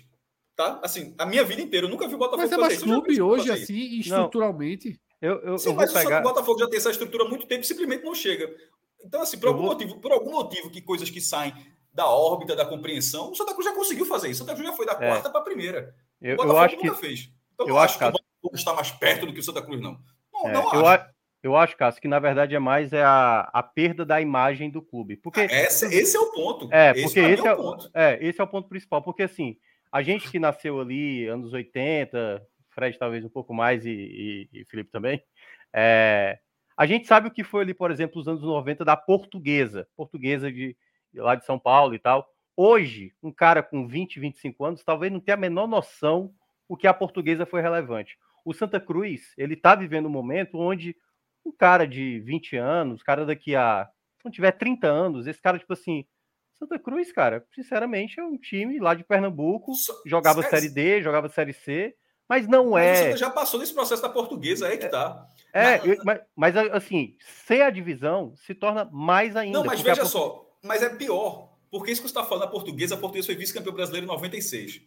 Nos anos 90, a gente já teve. Fred deve lembrar, lembra que a gente falava um, um dia, um dia desse, Fred, que a gente está chegando no momento que a gente, pô, o Vitória dos anos 90, era o que a gente falava nos anos 90, pô, o Santa dos anos 70. Tipo, já era uma lembrança. E na década de 90, o Santa dos anos 70 já estava ficando uma lembrança. Hoje, tem pessoas.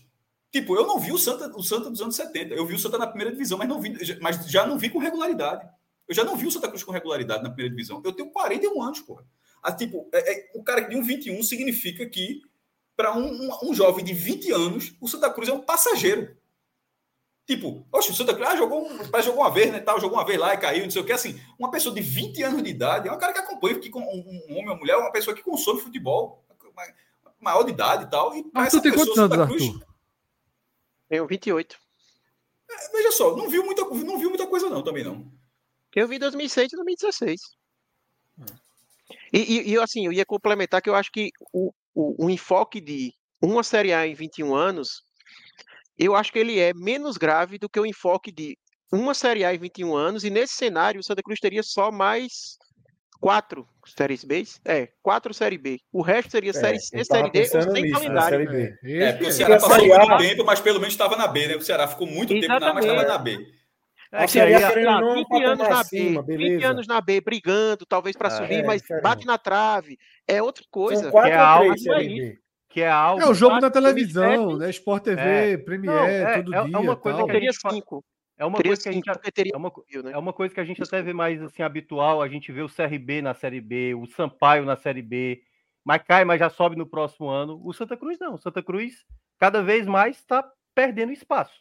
É, é um clube que talvez as pessoas não, você não conhece o Santa Cruz, as pessoas que acompanharam o Santa Cruz vão ter que contar para quem não está acompanhando, porque cada vez mais é só o sumiço É da, da- do, do- do escudo do clube, da imagem. E a Exatamente. torcida é o que é o que tá sobrando aí. Deixa eu, O meu deixa eu pedir aqui até para que esse torne esse alvo, igual o Cássio falou da Série A, por exemplo. É a tendência que daqui a uns anos o alvo do Santa Cruz se torne, tipo, chegar numa Série B, porque vai se tornar algo muito difícil, igual chegar numa Eu Série A. Já é, é isso que eu tô brigando, porque eu tô dizendo, eu acho que a Série A hoje é algo fo- completamente É. fora Tá muito Não, eu acho assim, que é uma loucura. Alguém do Santa Cruz fala assim, porra, meu irmão, caralho, caímos na Série D, agora a gente só tem chance de chegar na Série A. Pelo amor de Deus. Não, Você não não verdade, nem- nem a gente, nem na- a gente na ia estar Avenida dizendo isso Beberibe. aqui agora, né? Exatamente, Assim, a é isso gente, que eu tô a gente dizendo. é. gravando o programa né, do Santa Cruz, do, do programa que o Santa Cruz é, é, está o, o cenário atual, que o Santa Cruz está sem calendário do próximo ano, nem a gente era para estar É, cogitando. Mas, é- mas o É. debate, o ponto, acho Ó. que, o Fred ficou muito no ponto, mas o debate não era dizendo o que o Santa Cruz vai para a primeira divisão, não. É a distância para a primeira divisão. É como não faz parte da realidade do Santa Cruz a médio, virando já a longo prazo. Não faz parte da realidade. É tipo, uma Série A em 21 anos não faz parte da realidade. Se distanciou. É, é o, o meu sentido de mostrar o mínimo que o Santa Cruz para voltar na primeira divisão, né? Dizer, ó, tem que começar agora para 2028. Porra, claro que não foi isso. Era entender um pouquinho também. Era dizer, dizer, ó, meu irmão, olha a distância que o Santa Cruz está do que era a meta do clube. E nesse momento, não é a meta do clube ir para a primeira divisão. A meta do clube nesse momento é seguir tendo uma competição para jogar, pô. Porque nesse momento não tem. A gente tá 23 de julho, porra. O ano vai até 31 de dezembro. O Santa Cruz não tem um jogo oficial. né? E não tem porque desistiu de Eu jogar vi campeonato, alguém- não, porque de vez em quando isso Cássio. acontece. Não tem porque não tem. Eu vi alguém falando a seguinte conta: nos próximos 17 meses, o Santa só tem calendário para quatro. É, eu, eu disse aqui, é, são os cinco meses o estadual, barra Copa do Nordeste, e possivelmente mais seis, sete meses sem, sem o brasileiro, para votar só no outro estadual lá em 25. É foda. É. Ó, deixa eu, deixa eu pedir aqui para a turma. A gente tá com muita gente aqui na nossa live. Então eu queria pedir para o pessoal deixar o like. É importante demais aqui para o nosso projeto. A gente está com um número baixo de likes em, em comparação com o número de, de pessoas que estão nos acompanhando aqui. Já agradeço de antemão aí todos vocês que estão aqui acompanhando o nosso debate. A gente está no primeiro tema aqui, que é essa análise da situação do Santa Cruz. Depois a gente entra pela série B do Campeonato Brasileiro. Vamos falar da Série C também. O Náutico empatou em casa 0 a 0 contra o Remo. E eu queria passar aqui, enquanto o pessoal vai deixando o like, para esse número ir subindo. Isso é importante porque o no, nosso produto vai sendo entregue para mais pessoas e, e, é muito, muito importante. Tem alguns superchats aqui que eu quero passar. É, Júnior Chaves é o primeiro aqui, deixa F. Santinha. Davidson Tavares. Falei um tempo atrás. Entrou em recuperação judicial. Vamos ver como vai pagar os credores com tanto tempo de inatividade. A chance de falir é real. É, o Santa renovou, tá, pediu renovação de mais 180 dias né, da recuperação judicial. Mas a renovação não é infinita, não, viu? Se eu não me engano, essa é a segunda e para aí. Exatamente. É. E a única forma o... que o Santa tem de pagar é se tiver um investidor para a SAF, né? Não tem outra é. forma de renda. E a SAF hoje, e uma SAF hoje do Santa Cruz é praticamente entregar o clube, né? Porque vai ser o resumo barato. de uma SAF hoje do Santa Cruz é entregar o clube. Ainda mais Você vendendo com a corda no pescoço. Porque se é, não vender. Falando, é entregar. Ah, um Imagina um a pouco no mercado que vai ter. É entregar um para que esse grupo administre. É. é, exatamente. Porque o Aí imagina que o comprador está comprando essa dívida, vamos ainda reduzir 50%, né? Eu caí de 220 para 110. Eu dei assim, não sei se vai acontecer isso, mas vamos supor que dê essa margem. 110 milhões, o cara está assumindo isso. Acho que será mais do que isso, mas vamos considerar que o cara assumiu isso para pagar, sei lá, em alguns anos. E o cara chega e não tem nada para fazer. Tipo, não tem nada para fazer. Assim. É. Aí vai jogar um pouquinho depois, não tem nada para fazer de novo. De novo. É foda. É, é uma situação. Eu, o buraco foi muito grande. Muito. muito é, o buraco grande. foi muito grande, né? Eu, tem que, veja só, vai ter que torcer pelo retrô como quem torce pro Santa Cruz. A gente vai até ver daqui a pouco essa tabela como ficou, mas vamos pro Superchats aí, Não. Lucas. Outro aqui de Matheus. É, Matheus traz. Diziminho. PS, o tweet de Fred envelheceu como vinho. O homem só tinha uma missão. Qual foi o tweet? Amanhã o Twitter do Recife cai. É de É que esse, esse era o. Ainda era, não anunciou, era... não, é? Tá, meu amigo. Não, não pô, pô, era de Edmilson. Pelo amor de Deus, cara. Isso é 2016, pô. Isso é Edmilson. Edmilson que, tu... que veio e foi o homem que tirou o Santa é, que eu, da... que eu escrevi amanhã o Twitter do Recife cai. Aí repercutiu pra cacete, todo mundo achando que era André, não sei o quê, André. e na verdade era Edmilson. Edmilson. Esse, esse Twitter, inicialmente, era uma, era uma. Era um Twitter negativo, né? Era amanhã o Recife, o Twitter do Recife cai de crítica, né? É. Todo mundo esperando André e vai vir Edmilson, né? E aí Matheus tá jogando Lembrando, superchat aí. Que Pra- Edmilson veio criticado e naquele jogo contra o Santa Cruz, 1x0 para o Sport no Arruda, que é o jogo que se coloca como jogo do início da derrocada do Santa É, Cruz. a torcida do esporte marca muito isso, né? Não sei Muito. quanto O a torcida do Edmilson. Santa. É, O próprio Edmilson nas redes sociais dele. eu acho que a torcida do Santa não considera tanto, mas tem uma margem razoável ali. De, pelo menos assim, a curva veio, né? Porque o Santa ali estava muito bem, ainda era. Foi quatro o gol aí em jogo, né? Foi quatro. Quatro jogos, né?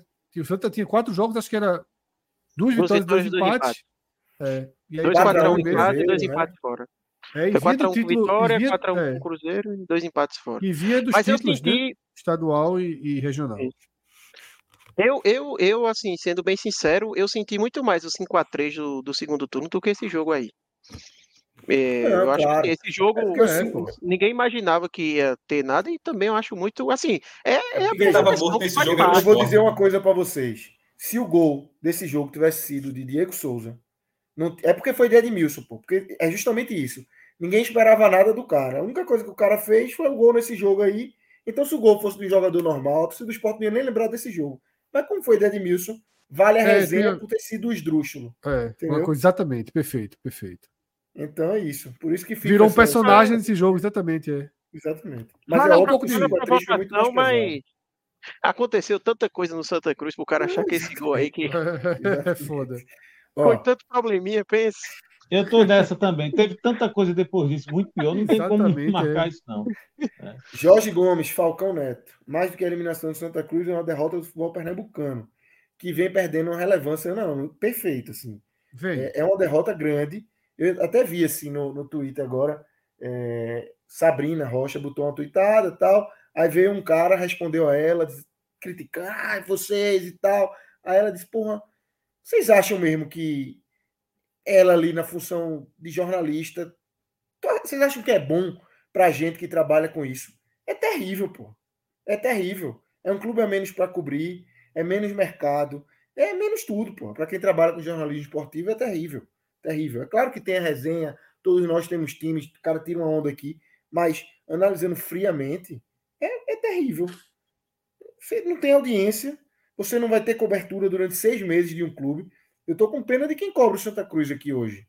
Então, assim, como é que o cara vai alimentar a resenha de rádio ali diária com notícias de Santa Cruz? Eu já passei por isso ter com que virar, né. Lucas? Será que vai continuar tendo que todo dia. Eu não, eu não escuto resenha de rádio há muitos anos, mas será que a galera todo Eu dia vai, vai. ter que trazer notícia? Eu acho que vai. Eu acho que vai. Na resenha de rádio, eu acho que vai. É, Outras os sites- mídias, eu é, acho que não. Outras mudaram, né? A gente sabe até Outras, que teve é. mudanças. é, Mas eu acho que em rádio, né? sim. Eu acho que em rádio, sim. Eu já passei por isso no Náutico. Eu cobri o Náutico. O Náutico foi, foi eliminado, acho que em setembro. Foi tenebroso, assim. Outubro, novembro, e dezembro, cobrindo e tendo que ter notícia todo dia ali no site e tal. Tinha, tinha dia que minha cabeça queimava para arrumar uma pauta e, meu amigo, imagine aí, a partir de agosto, o cara tendo que arrumar alguma coisa para fazer. É terrível, gente, é terrível. É, Eu- eu então, vi assim, é uma aqui derrota agora, pro é. Pernambucano, sim. Não, sem dúvida, é uma derrota pro futebol pernambucano, mas eu sempre, eu sempre, eu tenho uma defesa muito antes do podcast. Eu não gosto muito desses rótulos, não, tá? Eu também não. Eu não gosto muito, ah, futebol pernambucano sofre, futebol Quem, cearense. quem fala futebol pernambucano é é só, seu clube, é, né? só Evandro, cada um É, cada clube é seu clube. Sim, Cada clube é seu clube.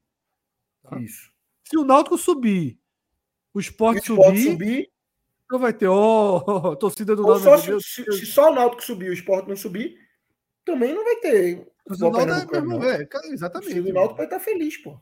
É. né? Mas que é uma Eu derrota para Pernambuco, é. É, lógico, é. um Perdendo espaço. força, pô. Perdeu um Exatamente. clube. Veja só, perdeu um clube. Per- Pernambuco tinha três clubes e perdeu um. Perdeu um.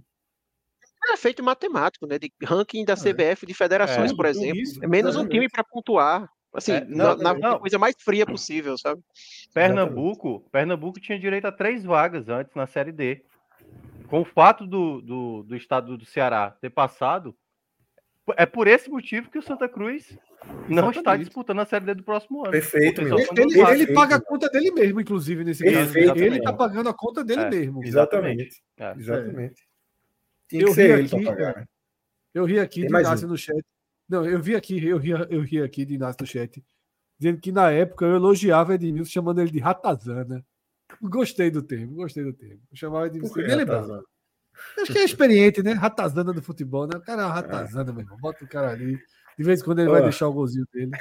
Ratazana, gostei, gostei, gostei. Tem mais um, Gustavo Carvalho. Hoje foi o bônus, né? De vez em quando ele tem apelido alguns jogadores logo na estreia. Hoje foi o bônus, o bônus. O bônus, jogador. A gente fala dele já, já. Daqui a pouco a gente fala dele. Gustavo Carvalho, já que o Felipe falou em convocação, lembrar que a audiência clama pela volta dele ao Agamenon. Bora, Fred, chamamos. Agora vai, né, Felipe? Cadê ele? Tá aí? Felipe, é, meu filho tá trabalhando muito, tá trabalhando muito. Tira, tira. Acho que ele, ele, ele deu uma mergulhada. Eu, eu, acho, eu acho que descarregou, que ficou de lado, é, a imagem caiu. dele deve ter descarregado. Caiu. Caiu. É, e eu acho que ele está no processo de, de reengenharia civil também, importante. Construindo casa de novo tal. É, bom demais. Eu acho, eu acho. é... é o momento, né? Mas aí, é. daqui a pouco o Felipe vai estar no é, aí. Tem, que... tem, tem, tempo livre agora, né? É, exatamente. O foco, o foco agora tá, tá, tá é. livre aí. Exatamente. É arrumar irmãozinho para Clarinha procurar outras formas de diversão na vida. Mas eu disse é isso bom. a ele, quando perdeu aquele jogo lá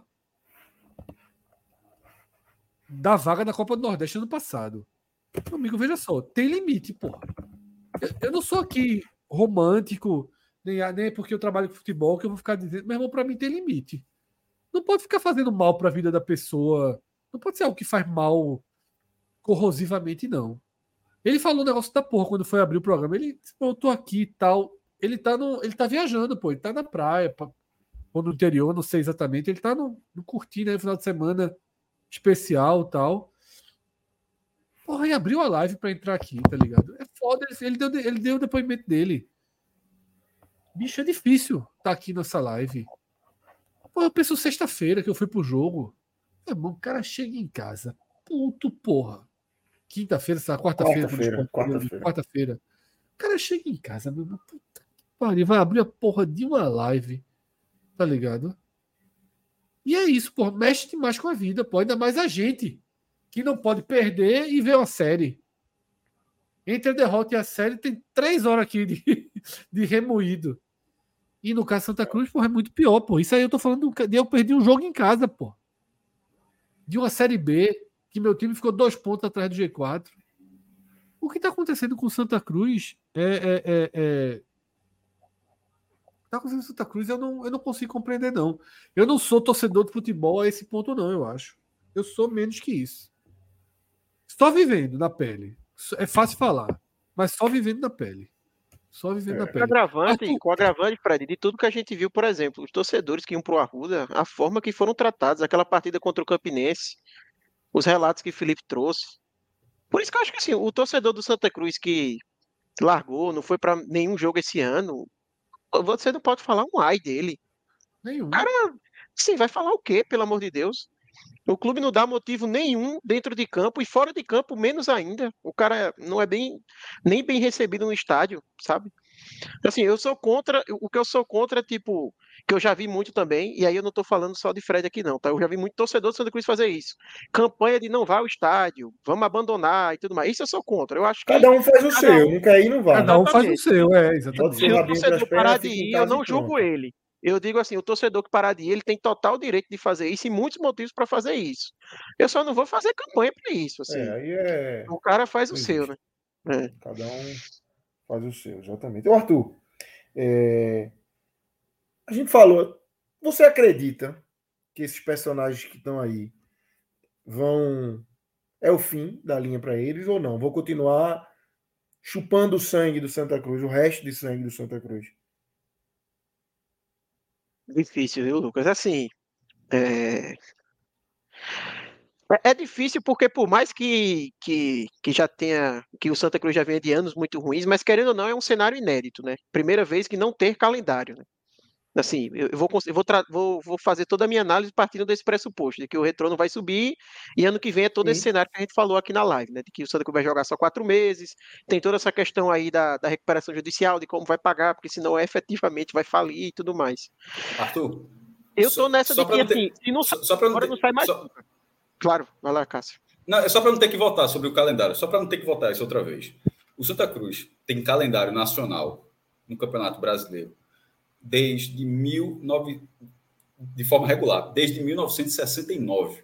Santa Cruz jogou o torneio Roberto Gomes Pedrosa. Nós jogou em 68, o Santa jogou em 69 e 70. E o Santa estava no primeiro Brasileirão da história, de 71. No Nordeste foi Bahia, Ceará, Esporte Santa Cruz. Então, assim, desde 69, a gente está em 2023, o Santa Cruz sempre esteve no Campeonato Brasileiro, sempre. Seja A, B, a maioria das vezes na A, mas também na B, na C e na D, e pode agora ser a primeira vez. Bota aí, ou seja, isso dá quantos anos? Dá 55 anos. É muito absurdo. Mas assim, Lucas, respondendo, eu acho que o, o cenário hoje que a gente tem para o Santa Cruz é, eu, é, aí, Cássio, a série, o Pernambucano do ano que vem vão ser 12 equipes ou vão ser 13 novamente? Então vai regularizar para os 12, você sabe? Caíram 5. A questão é que quantos vão subir? Caíram 5. Nesse momento, Pernambuco, o Campeonato Pernambucano de 2024 tem oito times. Só que a dois ainda não botou regulamento para saber quantos vão subir. Se vai ser um, dois, três, é aquele Pernambuco tá daquele jeito. Cinco caíram, tem oito times. Agora vamos ver se, se, se, se Pernambuco der acesso para quatro. Meu irmão. Não, aliás, caíram cinco, mas... desculpa, caíram quatro. Tem, Pernambuco, Pernambuco tem nove, só para. Subiram cinco, eu confundi isso. Tinham 13 times, caíram quatro times. Tem nove. Aí tem que saber quantos vão subir para ver se é, o número do ano que vem. Mas vamos supor um cenário que vai ter três equipes no Pernambucano do ano que vem. Isso significa o Santa Cruz... Não, pelo menos 12. Mesmo número não. No mínimo 12. No máximo 12. Não, eu digo... É, tá. Mas, mas, assim, mesmo que fosse três, mas vamos com 12. Serão 12 jogos que o Santa Cruz tem garantido até o final de 2024. 12 partidas. Ele tem garantido isso. 11 da primeira fase do Pernambucano e um da, da, da pré-nordestão. Então, respondendo a pergunta, se o pessoal não largar agora, num cenário como esse, eu, eu não consigo ver um cenário em que vão largar, sabe? Assim, é, para mim é, é agora ou nunca. Mas é, é, muito difícil esperar algo de bom desse pessoal, sabe? De tipo, de que, de que efetivamente vão dizer, ah, não, erramos, pedir, pedir para sair aí, antecipar a eleição, que é o mínimo que deveria ser feito. Então, eu, eu fico nessa divisão. Eu, a resposta foi meio muro, assim, mas ao mesmo tempo que eu vejo indícios de que, pô, não é possível que não vai ser, ao mesmo tempo eu não consigo imaginar algo de bom, sabe, vindo. Eu, eu fico nessa divisão. Pô, deixa eu te fazer uma última pergunta, porque para mim a resposta é, me parece que é não. E, e aí não é uma questão fria, tá? Não é uma questão fria. É uma questão de verdade mesmo. Hoje foi o dia que te deixou mais triste no futebol? Não. Ah, exatamente. Não é, pô. Não foi não é. porque é. é aquilo que você falou, assim, com o tempo você não sente tanto mais, assim, sabe? O que mais fiquei triste no futebol, eu tenho dúvida se foi um empate com o Campinense em 2008, que o Santa foi eliminado e aí caiu para a Série D, né? Foi uhum. para a Série D recém-fundada, ou se aquele empate com o CSA, que ele foi eliminado na primeira fase em 2009. Certo. Foi um daqueles dois. Com certeza certo. foi um daqueles dois ali. Perfeito. Mas ali para frente, é, assim, quando acontece pela segunda vez, a força é. já não é a mesma. Eu me lembro, por exemplo, que o 2 a 2 com o CSA, eu me lembro que naquela semana eu acreditava muito que o Santos ia vencer e ia conseguir a classificação, sabe? Diferente dessa semana, por exemplo, que eu já fui para o jogo esperando que a classificação não viria. Então, não teve um sentimento de decepção hoje, sabe? Talvez até eu senti mais na, na, contra o Potiguar do que hoje, porque eu acho que contra o Potiguar eu estava acreditando mais do que hoje, sabe? Então. Casa, né? Totalmente, totalmente. Então, assim, realmente o sentimento para mim hoje ele foi bem menor do que momentos anteriores, assim, justamente porque com o tempo você vai ficando calejado, etc. Não é mais aquela, aquela mesma coisa. O cara vai ficando mais velho também, né? Vai, é vai, vai entendendo tudo. Isso é né? verdade. 2008 tinha quantos anos? 2008? 2008 eu tinha 13. 13 anos, pô. É dói é demais. Foda, Uma pancada desse tamanho, com 13 anos. O cara é um gigante de estar tá aqui. Aqui para nós. O cara é um gigante de estar tá aqui. É, exatamente. Com 13 anos levar uma pancada dessa. Posso falar um negócio rapidinho? Deve. A turma, a turma vai pensar que eu tô de brincadeira, mas assim, eu caí porque a minha bateria arriou. E, inclusive, na última live alguém disse assim, porra, bicho, tá, tá de brincadeira, velho. Vamos conseguir aí um celular novo para Felipe, porque tá demais, né? Então eu não percebi. Ela foi caindo, caindo rapidamente aqui. Enfim, então Acontece, eu só dei uma acontece. carguinha. Eu dei uma carguinha aqui rapidamente para me despedir. Vou fa- fazer a mesma coisa que da outra vez. Mas vou ficar aqui até arriar de vez. Então, Felipe, só responde a mesma pergunta que a gente fez para Arthur, para finalizar. Eu, eu vi a pergunta, eu não ouvi a resposta de Arthur. Eu vi, eu estava carregando, estava assistindo, fiquei impressionado com a quantidade de gente assistindo a live. É, Muito bom. eu muito vi bom. é, é, a pergunta que você fez, mas assim, eu, eu Ele falou lembro- que não era o dia. Ele citou dois dias, ele citou dois jogos. O empate Eu- com o Campinense no rebaixamento e o empate com o CSA, que eliminou o Santa na fase de grupos. É, não, eu fico no Campinense. Veja, a queda para a Série D, a queda para a Série D, eu acho que para mim foi o, foi o que eu mais senti. Foi o que eu mais senti. É, mas a, a- a de hoje é só mais um, né, Fred? É, é- é ma- é mais É um foda, é dos mais uma. grandes- Isso, é- isso é a tônica. dos Isso grandes é, parte, vexames né, nos últimos anos. isso é parte fundamental do que a gente está debatendo hoje. É mais um. Isso é foda. Isso é foda. Eu ia complementar, Fred, quando você falou no começo ali de que os portais não estão dando tanta atenção e tudo mais, eu ia dizer que até dentro da torcida do Santa, o, o, o impacto ele já não é o mesmo como das outras vezes. Você vê dentro da torcida que não tem aquele. Aquela, aquele, não mexe tanto como antes, sabe? Você não vê aquela revolta tão grande, talvez, ou a tristeza tão grande. Talvez a revolta sim, mas a tristeza tão grande assim, sabe? Porque meio que, que já era É esperado. uma assim. revolta, é uma É. revolta com os personagens, né? A revolta está É. personificada nas pessoas que Isso, estão isso, no isso. comando, né? Em Antônio Luiz. Neto, em Sandro, Ataíde, Rogério Guedes. É, é nesses caras que estão por aí há um tempo, como eu falei, hoje simplesmente chupando o resto de sangue que resta no Santa Cruz. E vamos ver até onde vão, né? O Santa Cruz já não é mais, já não faz mais impacto na vida do próprio Antônio Luiz Neto. É, Antônio Luiz Neto foi vereador da cidade do Recife, hoje é, não conseguiu se reeleger na última eleição. É, então, assim, nem, nem nesse, nesse periférico que ele usava o Santa Cruz, que o Santa Cruz era um, um propulsor disso na, na, na vida dele, não, não existe mais. Então, vamos ver até onde é que vai é, essa história de Antônio Luiz Neto dentro do clube. Tem mais dois superchats aqui, de Abílio Sol, ele manda um sem mensagem, uma outra na, na, na brincadeira ali. Como é superchat, a gente tem que ler. É, gente, não seria o momento de criar na cruz, obviamente, torcedor do O esporte. O Ná tá tentando. O Não, tá pô, nem- tentando nem- fugir da cruz, né? compara. É. É, não se compara, não se compara. Nem se compara. Nem se compara num, num todo. Num Agora, todo, o re- só na bola como no fora. O Recruz vai, vai existir nas próximas semanas. Vai. A turma vai torcer. O Recruz. E tem que torcer mesmo, tá ligado? Eu torceria Claro. pra cacete. Oxi, mas muito. Vale muito, veja só, vale muito, porra. Vale demais. Ele tá com um caminho acessível até o mata-mata É. do acesso. Eu vi o A chaveamento, gente, ficou. a gente Vamos tá ver agora? Va- vamos trazer o chaveamento aí. É, Mais fácil do que pegar o Santa, porque o Santa ainda é tumultuável do retrô de novo. Se pegar. totalmente. Fred, deixa eu dizer uma coisa, tu. Já que eu vou eh, terminar aqui uma bateria, já está já terminando. Eu ia fazer uma promessa aqui, Fred. Diz Se o aí. Santa Cruz passasse, se o Santa Cruz passasse, eu ia eh, se classificasse. A próxima live, eu ia vir com a camisa. Eu amo Fred Figueiredo. Estava escrito já, sabia? Eu estava pronto para fazer essa promessa.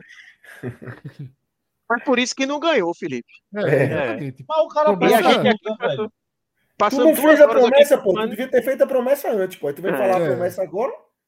Aí deu ruim, A né, gente irmão? duas horas aqui culpando a LN e a culpa é todinha de Felipe, É, velho. que devia ter feito a promessa na live passada. Eu tenho outras, eu tenho outras, outras teorias. Tem um bem aqui meu que eu vou, tô me desfazendo porque eu adquiri em 2016 e isso não, não, não pode trazer boa sorte, não pode. Né? Não O pode. imóvel, ele tá Então, doando o imóvel. Não, não, não, não é isso não, é o carro, eu troquei, tô trocando. Tô trocando, porque eu peguei ele em, em 2016. Tudo bem que tava em outubro, já tava rebaixado já, mas tava na Série A, pô. Que bicho amaldiçoado da bexiga. Aí eu tô Felipe, fazendo essa tentativa, né? Vai, eu já vai que é pensei isso. isso também, Felipe. Vai Eu que é concordo- É, Felipe, eu já pensei a mesma coisa. Desde que eu passei aquele Peugeot para frente, meu amigo, nunca mais deu na- nada certo. O problema é É só quem visto da passou, Copa né, do? Nordeste todo ano. É pra quem passou, né? Não é ter passado pra frente. Tem passado para João. É. Eu concordo com isso aí. viu? Maldoso, João, maldoso. A de João veio de dentro do, do Peugeot, viu? É, Mas também não adiantou nada para João, não, viu? Veja, só para deixar claro. Ele jogou para mim, foi para ele deu a mesma coisa. Ruim para Pernambuco. Quem não gostou foi Pernambuco. ó, tem, dois, tem mais dois superchats aqui, ó. Deixa eu só, antes da gente trazer aqui. No mesmo tom, a turma abraçada com o Felipe demais. Vamos lá, Inácio, Felipe. Não, Daniel. Meu amigo Felipe Assis não merece o time que torce. Pode pular pro lado de cá. Aproveita que o muro tá baixinho. Daniel Campelo, Lion. Era reforço. Era reforço. Respeito demais, Daniel. Um abraço, companheiro. Pensa num caba bom, viu? Era reforço, era, pô. Eu gosto de torcedor que vai para campo. Sempre. Eu também. Eu gosto de torcedor que vai para campo sempre. Era re... João eu não queria, não, mas esse bicho era reforço. Quem Camila não queria? era reforço. João, João é azarado demais. Não, por que porra de João? Pô? Tu é maluco? Não, de jeito nenhum. Mas Camila e Felipe eu queria. Camila e Felipe era duas conquistas da porra. Do Náutico eu só queria um cara, Atos. Atos, eu Atos é porra, era muito bom. Ninguém aguentava o esporte, não, já só. Ia ser foda. Atos. Eu acho que Atos. Eu acho que Atos, quando chega em casa assim para dormir, pensa assim: caralho, se eu fosse esporte. Precisava nem do livro, é. É, se eu fosse esporte. Puta que O homem ia ser gigante. O homem ia ser gigante. Caralho. Essa fala é boa. Felipe... Não precisava nem do livro. Precisava nem do livro, pô. Felipe, Camila e Atos. Meu irmão. Eu, e aí eu, eu, eu, entrego gente, tá ligado, Lucas? Mas muito, gente. Tem uns que a gente eu troco por muita, muita, muita, muita, muita gente. Pelo amor de Deus. Um, eu, eu, vou, eu vou dizer um aqui que eu quero que eu entrego. Não, é o primeiro que eu entrego. Marcelo Cavalcante. Fraco, fraco, fraco. Pode Entrego dar. logo. Primeiro. Geraldo. Se bem que Geraldo tá tão feliz agora que o Diego Souza voltou. Imagina, Geraldo. Na redação do Anier tem mais gente, isso, Fred, tu entregava. Muita, muita. Ali todo mundo, de pacote. Todo mundo. Na, de pacote. Na, na não, os, os, que chegaram depois são melhorzinhos em relação a isso. Pedro, Lucas. O resto, meu irmão, os que vieram do diário, aquilo ali é uma geração de rubro-negro. Terrível. Pelo amor de Deus. Vamos. Deixa eu ver se tem mais superchat aqui. Aquiles. Não, Inácio. Felipe Assis, sou torcedor do esporte, mas eu sou fã de sua resiliência como pessoa. Fique firme, amigo. Fique Inácio, firme. Um abraço, viu, companheiro? Um abraço. Ô, Fred, tu não tem ideia. Se tu tem de torcedor do esporte que me, me abraçaria, não é brincadeira, não. Não, tá mal, eu seria o primeiro, porra. Eu seria o primeiro, porra. tu é, tu é fiel, tu é fiel, forte, e tu é supersticioso. Isso é importantíssimo. Os cara, o cara que respeita o que realmente define o jogo. É importante demais, pô. Vem embora, Felipe. Vem embora. Curtir final de ano aí. Ó, Inácio já foi. Aquiles agora, para fechar. Cadê? Aquiles, de Brasília até o Alasca, somente o Santa revelou um balão de ouro, um bola de ouro. Se ocorrer novamente, teria algum impacto positivo e duradouro? Fã de Rivaldo, né? É, mas só o Santa revelou um balão de, um bola de ouro, filho. De, de Brasília, Brasília perceba aquele. Perceba o recorte, perceba o recorte, né? Que é para tirar Ronaldo, Paulo, né? Ronaldinho, Romário, é, Ronaldinho Gaúcho, o Kaká. Romário foi da FIFA, mas ganhou bola de ouro, não acho.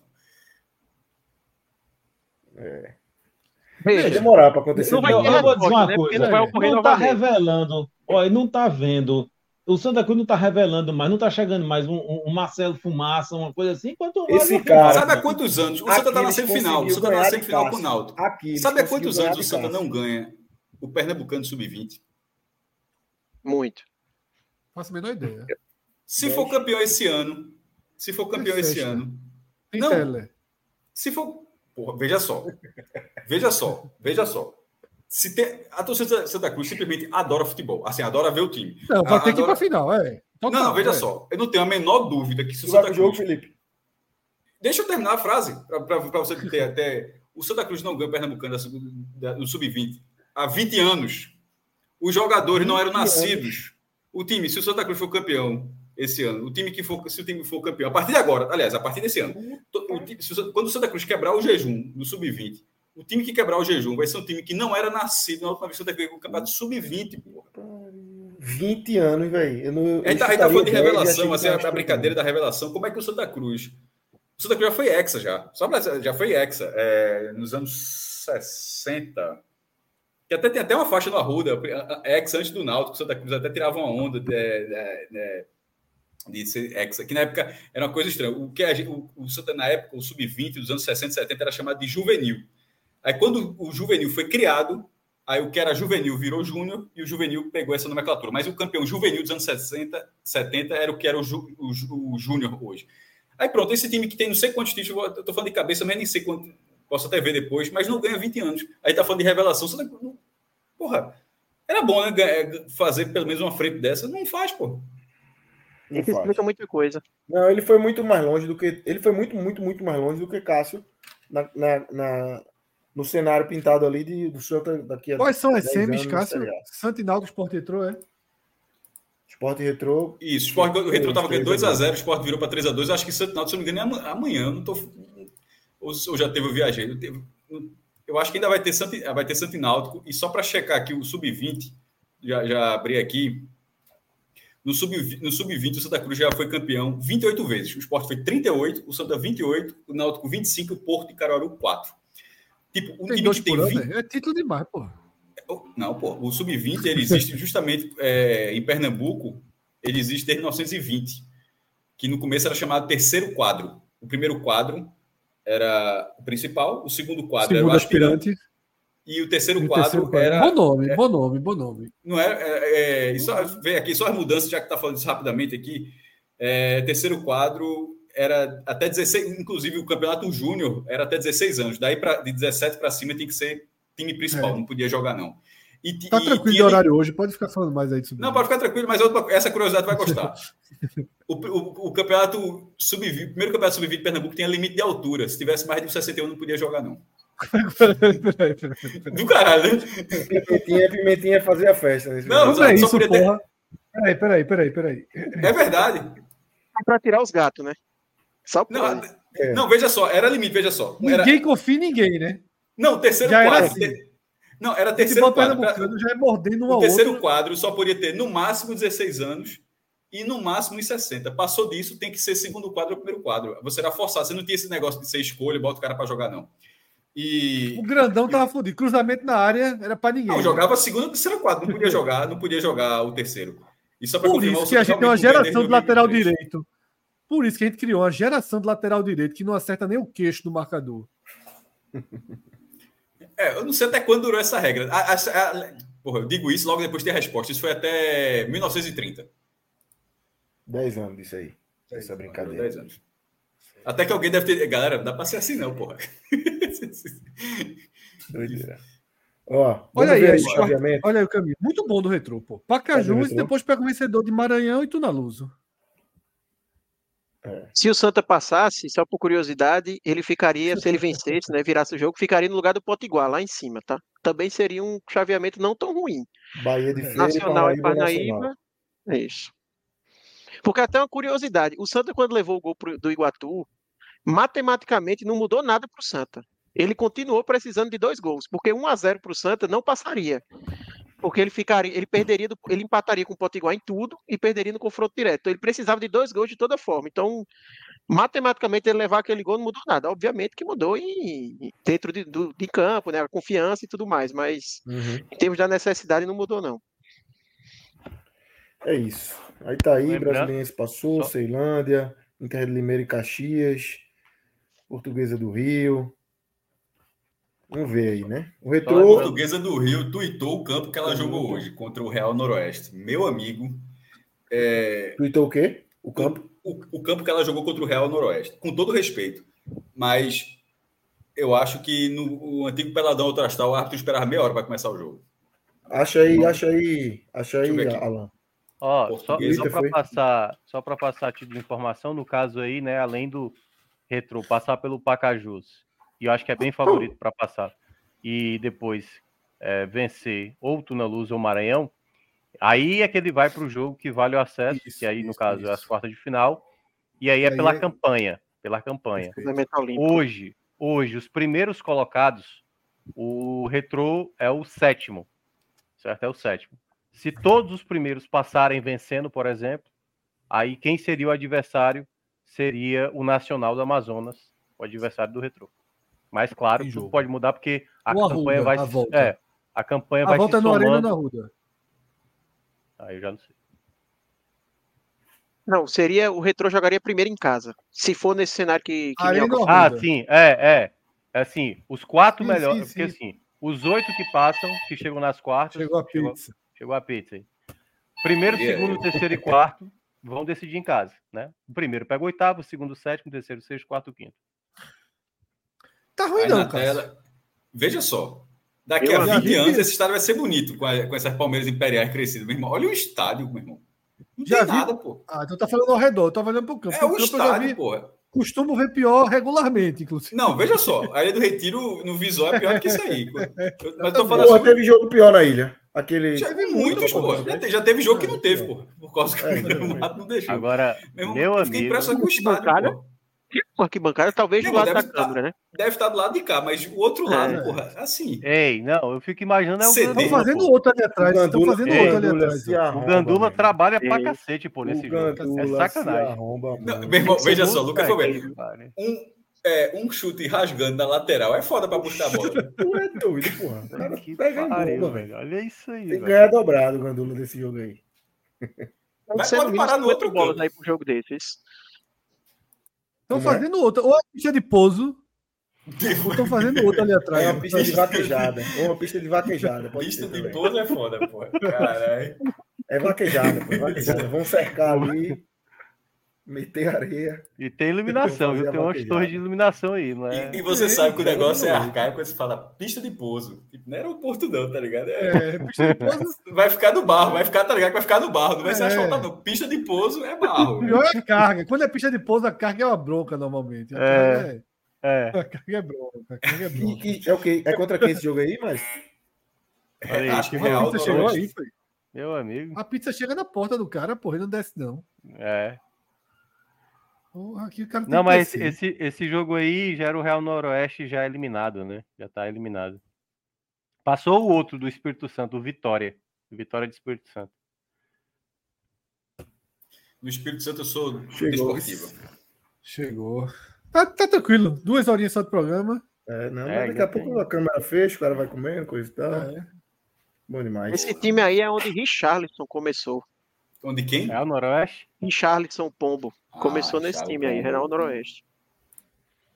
Eu tava na dúvida se é o que ele começou ou o que ele comprou, porque ele, ele não sei se ele comprou, mas ele tem um time lá, mas eu acho que o time que ele tem é o Nova Venécia. Meu amigo, que 8 a 80 da porra, meu irmão. É o time- eu não sei se é o time Ele que o cara comprou. começou ou o time que ele comprou. Porra, meu amigo. que- Na verdade, na verdade, eu errei. Ele não comprou, mas ele ajudou na fundação do time. Não, mas ele mesmo assim, mas a frase é muito boa. Mas a frase é muito boa, pô. Vai de 0 a 80 aí numa velocidade muito grande, bicho. Porra. Então é isso. Arthur, obrigado. É, Boa noite, descanse. Foi um bom ano. Férias. Passei por Foi média. um bom ano. Foi um bom ano. Ô, Arthur, teu irmão, teu irmão vai largar, vice. Anderson vai largar, vice. Rapaz, tu acredita? Um Arthur tem um aqui. irmão de quantos anos? Tem 16. Vai fazer 16 daqui a dois meses. Ah, já, menino, peraí. Vai Já. largar, vice. Bom, eu, eu já pensei Não, que ele, não- vai- ele mas não ia largar porque ele não trabalho. tinha nem pego ainda. Eu pensei que ele É, não tinha Ele nem. demorou a pegar. Mas esse ano é, foi pro foi para estádio, ficou depois aperreando para ir para Souza no jogo que teve de noite. Ele pegou Começou gosto. magia, começou a ir pro estádio, pegou gosto. É, é, esse, é. esse é o ponto que eu sempre defendo, meu irmão. Assim, é muito mais difícil. É, é, E e quem é de fora, assim, realmente de fora de outros lugares, né? De Pernambuco, de Pernambuco, de outras regiões, enfim. Mas torcida dessa forma, que eu acho que não entende um pouco quando a gente fala isso, é que a experiência do estádio, o time pode levar porrada que for, mas a, a experiência do estádio, ela demais. você- é difícil. Se você, se, você, se você vai uma, duas vezes, se você não gostou, aqui não é para você e tal. Mas se você gosta, não é, não é a porrada, não é a eliminação, não é o rebaixamento, é aquilo que vai fazer você. Você pode até se afastar, mas você não vai deixar de torcer. Eu acho muito mais fácil o cara que está com a distância, tipo. O cara nunca viu o time que não tenha sido pela televisão, assim, uma É experiência muito- é dessa. muito ruim. Claro, Eu eu, tô penso falando, tirando, assim, eu tô falando daquela pessoa, obviamente, tem pessoas que não têm uma condição de ir, né? Obviamente, não é- não tô, eu tô falando daquelas pessoas que a, a distância que impede, tá? O cara tá lá pela distância, não é pela condição financeira especificamente, não estou nesse ponto, não. Mas pela distância, eu acho muito mais possível esse cara, em algum momento, em algum momento, ele escolher outro time, gostar mais de outro jogo e tal. Ou, ou de repente pode ficar para sempre e tal. Mas eu acho muito mais difícil. Não estou dizendo que esse cara muda de time, né? Isso eu dizendo. O meu ponto é que o cara do estádio é muito mais difícil, pô. Porque ali o cara vive a experiência completa, pô. Ah, é diferente, é diferente. É, isso que ele fala. Ele pergunta como é que a galera continua torcendo pro Santa Cruz? Porra, porque o cara vai pro Arruda, o cara ama o Arruda, o cara gosta tanto do estado, do concreto, como do time, pô. De vez em quando o cara gosta mais do estado que do time, que do time que geralmente você odeia. Há 20 anos o Santa Cruz odeia os times que ele tem, basicamente. Mas o estádio faz parte, o clube faz parte, a vivência faz parte. Então é, é, esse, é esse tipo de coisa que é foda falar, mas é verdade, meu irmão. Quem não, quem não passa por isso é difícil explicar. O cara não vai. Não tem, é. Meu é irmão muito... é a maior prova, Cássio. Ele, ele, ele ele, ele nasceu em Campina Grande já, né? Então nunca teve essa experiência de estádio. Então, por mais que tinha eu, meu pai, mas não era a mesma coisa. Ele começou a torcer para aquele time da Europa, dizia que era Tottenham e tal. Eu já imaginava que ele não ia ser Santa Cruz. E aí, de dois anos para cá, ele começou a ir para o estádio, aí virou torcedor total agora, assim. Causa, né? agarrou. Exatamente, causa, né? agarrou de vez. Tem muito amor envolvido. Tá te substituindo. Tu tá longe, ele tá te substituindo, né, teu pai. Pois é. Minha é mãe disse que achava que achava que tinha encerrado comigo, sabe? Não, não vai ter mais não. Aí agora, do nada, ele resolveu comprar a briga também. É Mas é isso. é isso. Beleza, Arthur, valeu. é melhor ficar no Santa, viu? Se for Tottenham, é melhor ficar no Santa. Né? É melhor. Mas, Arthur, é melhor. O cara é escolheu Tottenham, né? Certamente é teremos muito, muitos programas né, para compartilhar no ano. Sem falar, falando sério mesmo, brincadeira fora de brincadeira, Arthur, porra, contribuiu pra Arthur cacete. Além do Santa, pô. Valente é, Santa, muito, além do Santa, muito. contribuiu demais nos debates, muito. assim. Então, Arthur, tem raiz e tem muitas. Tem muita programação aí pra Se gente. Se quiser falar com o Leãozinho, tá, fica à vontade também. É. Leãozinho é meio, é meio, cheio. É. a, fila, a fila é meio grande. Tem, tem vaga mas... pro Vitória, tem vaga pro Vitória. É, agora é. Vitória. É. Ó o Vitória aí, abraça, pô. Abraça, Boa, Vitória. né? É uma boa, uma, né? decisão, uma, boa, né? uma decisãozinha do retrô, uma decisãozinha do retrô, a gente vai dar uma, uma atenção.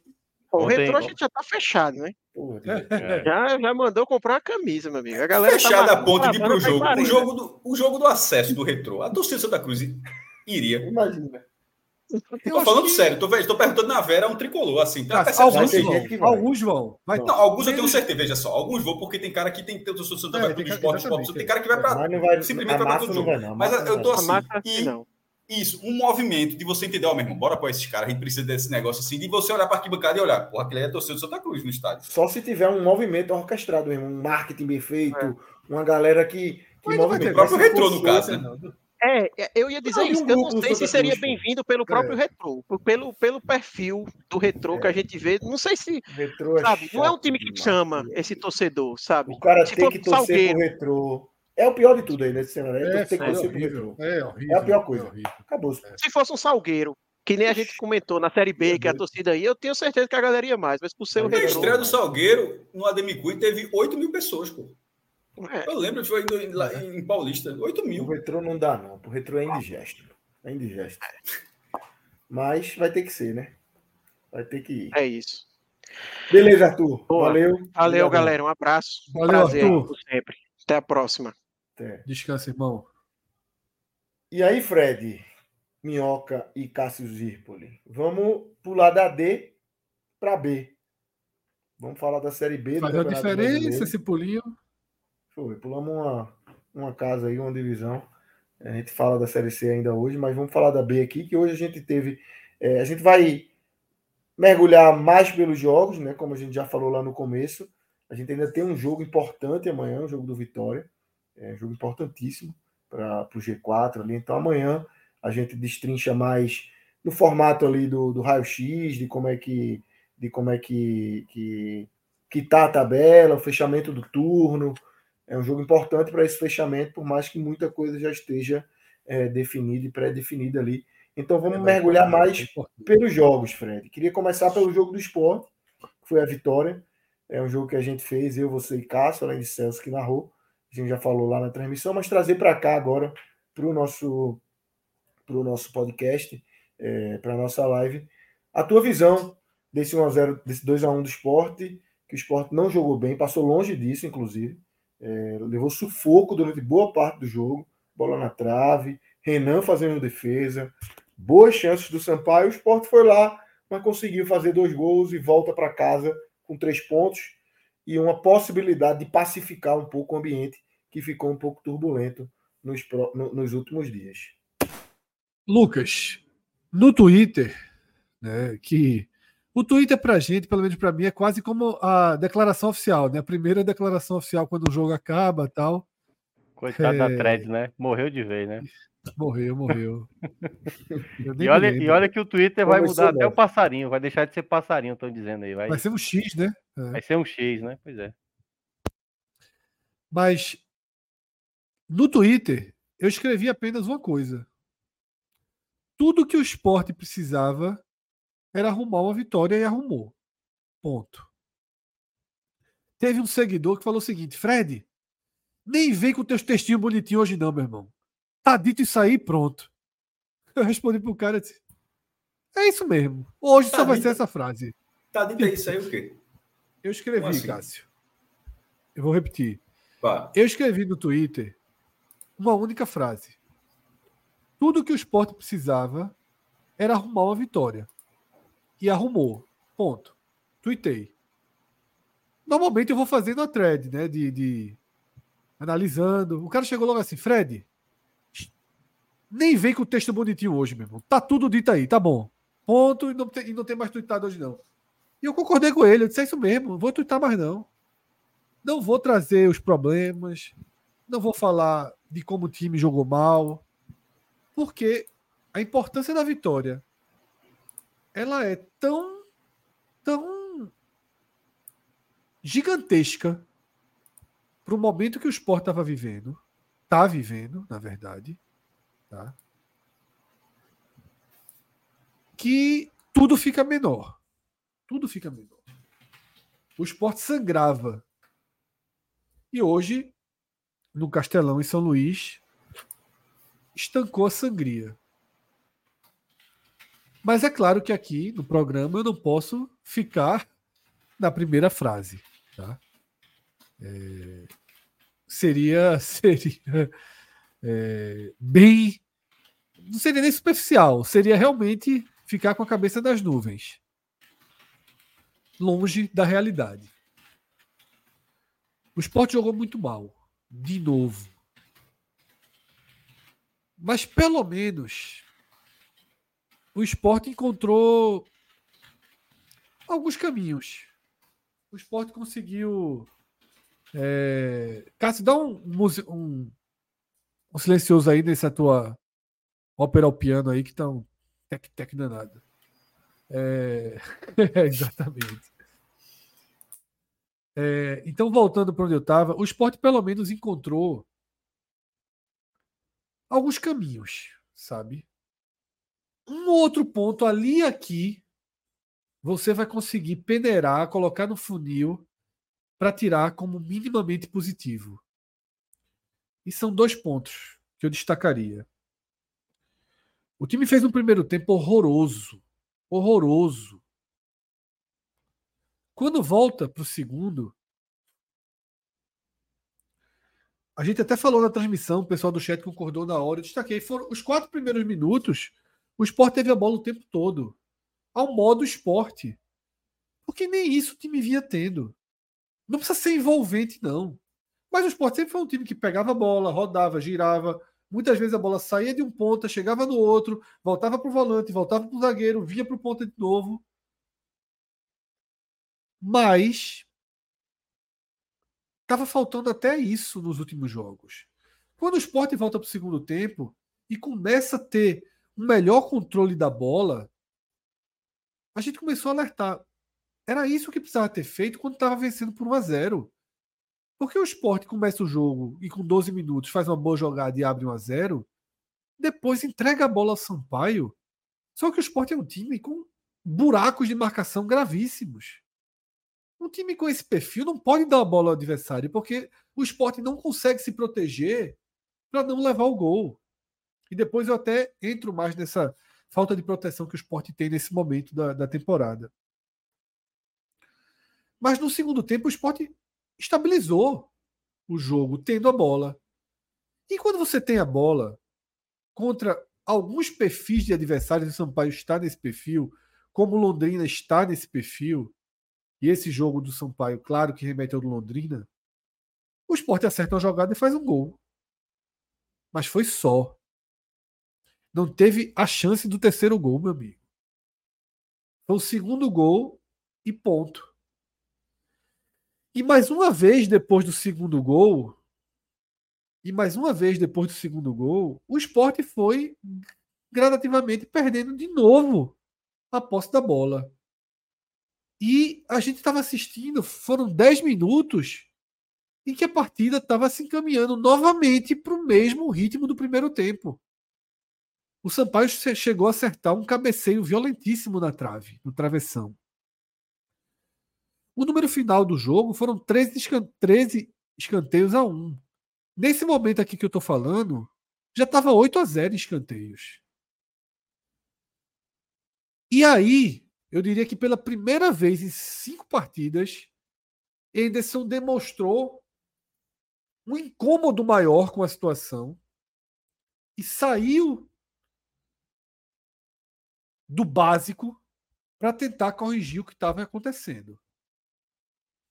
Ele finalmente retomou o esquema com três zagueiros, trouxe Alisson para o time, né, tirou Alan Ruiz, que já estava cansado, e ainda trocou Ronaldo por Pedro. Ronaldo fazia outra partida muito ruim, cansado, aliás, fazia outra partida muito ruim, marcando distante, já estava mais cansado e levou um amarelo.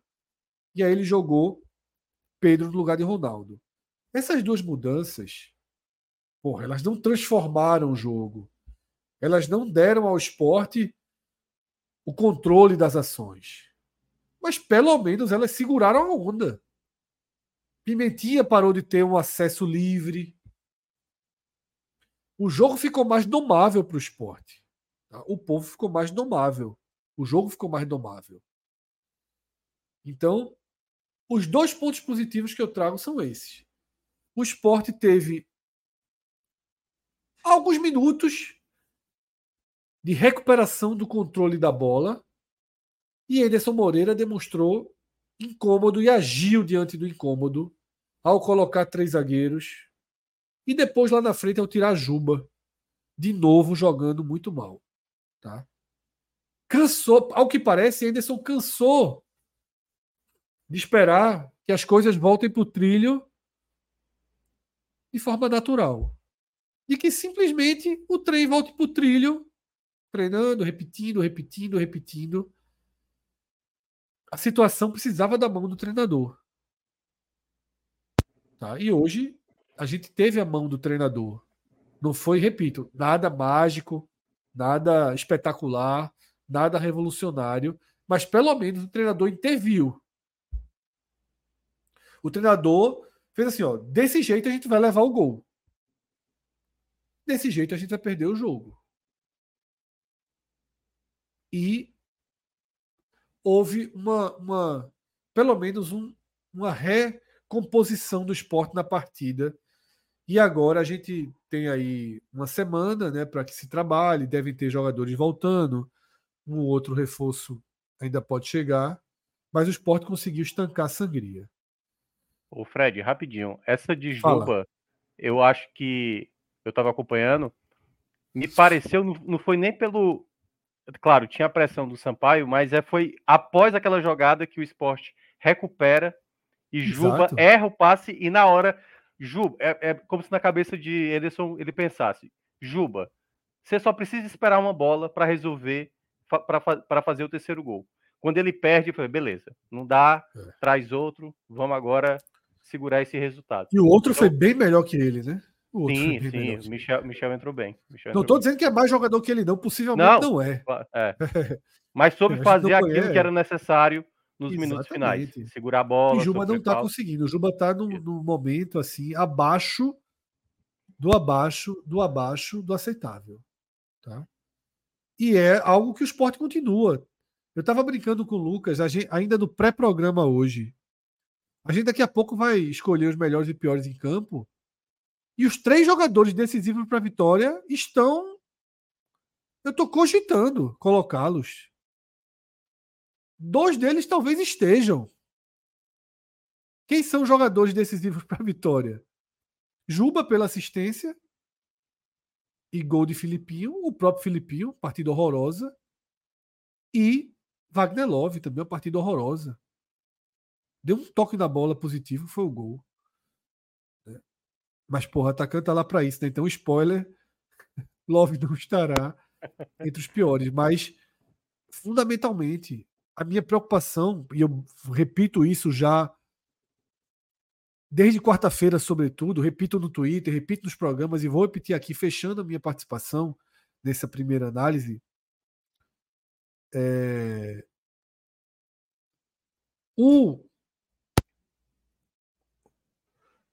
o maior problema do esporte nesse, nessa altura da temporada não é não é achar que Jorginho a ausência de Jorginho desarruma todo, todo o ecossistema da equipe. Não é. Por favor, não vamos nos prender a isso. Não vamos fechar os olhos e tratar e colocar esse pano em cima. Jorginho não é decisivo para que todo o ecossistema do esporte funcione. Ele é peça importantíssima desse ecossistema, importantíssima. Mas nesse momento, os referenciais técnicos que fizeram com que o Sport tivesse uma boa temporada até aqui, Juba e Love, estão muito mal. Juba, por uma oscilação técnica profunda, ninguém sabe o quanto mexida pela situação com Bahia, pelas duas eliminações que ele foi responsável direto, né? na verdade a perda do título da, da Copa do Nordeste, a eliminação da Copa do Brasil, ou seja, por oscilação da carreira, que Juba na carreira foi isso aí, né? Juba virou grande jogador há alguns meses. Então, é. É isso, tá? Me preocupa muito, me preocupa muito essa perda de jogadores com poder de definição. Sexta-feira o, o, o, drama vai continuar. Sexta-feira o drama vai continuar, porque vai, Juba vai ser titular, né? Mas Love, acho que a cada partida ele vai evoluir um degrau. Porque quem está voltando de lesão, jogador de 39 anos, é isso. Tá? Quem está voltando de lesão precisa disso. O próprio Labandeira vem melhorando. Mas ainda precisa de, de mais gente para definir. Fabrício fazendo falta, Jorginho fazendo falta, Fabinho fazendo falta. E uma lentidão né, para que os reforços cheguem talvez uma lentidão justificável. Né? A gente bate muito, critica muito. Estamos com a razão, afinal, quando abre a janela é para ter reforços contratados, mas, repito, para algumas coisas na vida é muito mais fácil aqui falar com o microfone do que lá procurando um jogador, tendo que negociar. E tá aí Poveda fechando com o Havaí para provar. Né? Porque Esporte e Vitória não aceitaram a condição absurda pedida pelo jogador. Né? O Havaí, lá na situação de desespero, aceitou. Então é isso, tá? Uma, uma partida ruim do esporte, com poucas coisas positivas, pouquíssimas, mas uma vitória. Uma vitória, meu amigo, que não poderia ter sido no melhor momento, assim, para recolocar tudo no lugar e inclusive criar uma atmosfera gigantesca para um jogo que seria chato, que é chato, na verdade, o CRB de Daniel Paulista sempre joga bem contra o esporte, mas na noite de sexta-feira, pouca gente né, disposta a ir para o estádio. Agora a gente vai ter o um cenário oposto, né, com essa vitória, com a apresentação de Diego Souza. O esporte deve transformar a noite de sexta-feira numa atmosfera muito boa para enfrentar o CRB. Maestro, é, é isso, né? A vitória. O Mero precisava, precisava dar uma virada nessa chave. Que essa vitória, esses três pontos, sirvam para isso, né? O bom futebol, retomar o bom futebol, pode vir na frente. Mas para isso precisava primeiro botar o primeiro tijolo, que era vencer e tirar um peso que já vinha de quatro jogos sem, sem vitória, uma pressão sobre o treinador. A gente chegou a falar sobre isso na transmissão. É, torcida já começando a pegar no pé. É, jogo passado, um clima muito tenso, naturalmente, na Ilha do Retiro. E agora é, a tendência é que essa vitória abra um caminho para uma virada de chave, né? Lucas, o que me preocupa desse cenário que você trouxe, eu concordo com ele, é só a falta de futebol. Porque é, voltou a ter um rendimento, mas está faltando performance. Assim, é, e o esporte já teve as duas coisas. Ele já conseguiu pontuar jogando bem. Na linha do retiro, sobretudo, fora de casa. Fora de casa conseguiu algumas vezes, tá? Nessa Série B, não. Nessa Série B, as duas vitórias que o esporte tem, as duas ele jogou muito mal. As duas pelo menos placar. É, e, jogando muito mal. É, na, na do retiro, ele conseguiu dominar, só que a queda de produção é muito grande. E eu acho que esse jogo de hoje se for pelo aspecto anímico, ele pode empolgar para a sexta. Mas, assim, taticamente, se Anderson não fizer mudanças realmente no que, no que não só para esse jogo, mudar, mudança de situação, de situação do jogo, mas já levar essas mudanças para sexta-feira, talvez não mude tanto o cenário, não, tá? Eu não gostei da atuação contra o Sampaio Corrêa, não. Achei muito fraca. Assim, muito fraca, muito dispersa, marcação muito passiva. É, hoje, das peças que estão fazendo falta, estou para achar nesse momento que está fazendo mais falta é Fabinho. É, porque ali queria alguma coisa, mas assim, o esporte está com muita dificuldade, tem, tanto para criar, mas para roubar bola e até para cometer alguma falta quando precisa, algumas faltas táticas, cerca demais, acompanha demais, não para a jogada. Assim, os contra-ataques, quando eles, eles são quase todos, eles são, eles são ligados, conseguem ser conectados. Assim, eu, eu, a marcação do esporte piorou muito tanto é que o time começou a levar gol todo jogo agora, né? Assim, veja só, embora tenha uma defesa boa, mas assim, a bola vai aparecendo bastante. O, no primeiro tempo foi 11 a 2. Assim, o Sampaio nem finalizou tanto, com tanto perigo assim. Mas foram 11 chutes, pô. Assim, o esporte permitiu que um time que está muito mal no campeonato finalizasse 11 vezes no primeiro tempo. Então, isso, acontece, isso vem acontecendo de forma geral. Tirando o Mirassol. Fala. Só, só para trazer um dado relevante: já são oito jogos seguidos que o esporte toma gol fora de casa. Apenas no jogo, aquele primeiro jogo, um time reserva contra o Novo Horizontino, né? Que o time não tomou Isso. gol fora de casa. Em todos os outros jogos, a equipe saiu vazada. E, algum de, e alguns desses jogos, logo no comecinho. Tipo, Atlético Goianiense, Londrina, Criciúma, será que teve mais algum? Esses três, pelo, esses três jogos, é, e a passividade nos finais, como foi o caso lá de Chapecó, que você deu aquele empate, a falta de ímpeto. A, na verdade, jogou muito mal aquele jogo com a Ponte Preta, mesmo com a mais, tendo muito tempo, Ponte Preta muito mal naquele momento. Então, assim, fora de casa, venceu, foi importantíssimo, como o Fred falou. Quebrou uma sequência que, é, que ia ficar chata, porque ia pegar o CRB no jogo duríssimo para depois pegar o Vila Nova fora de casa. Ou seja, o jejum poderia, poderia ter ampli, sido bastante ampliado. Então, mas quebrou essa corrente e já mudou a atmosfera para o jogo de sexta-feira, onde, na maior parte dos jogos que o esporte fez na Série B, ele jogou melhor. Fez, fez uma partida equilibrada, mas um equilíbrio no mau sentido. Os dois times acho que jogaram mal ali. O Vitória, taticamente, foi bem, mas tecnicamente o jogo foi ruim, esporte Vitória. E na maioria dos jogos o esporte conseguiu ser melhor que os adversários. Eu acho que o adversário que realmente jogou assim melhor do que o esporte nele, acho que foi o Vila Nova. O esporte ganhou o jogo. É, o Botafogo jogou melhor no primeiro tempo, mas depois foi muito mal no segundo. Então, mas de uma forma geral, o esporte corresponde na ilha. Mas é preciso equalizar essa campanha. Não dá, não dá para ter tantas, tantas atuações. É, e é, é, sempre importante criticar, mesmo vencendo, para não dizer que para não ser resultadista. E a, gente, e a gente usou esse mesmo ponto no jogo contra o Londrina.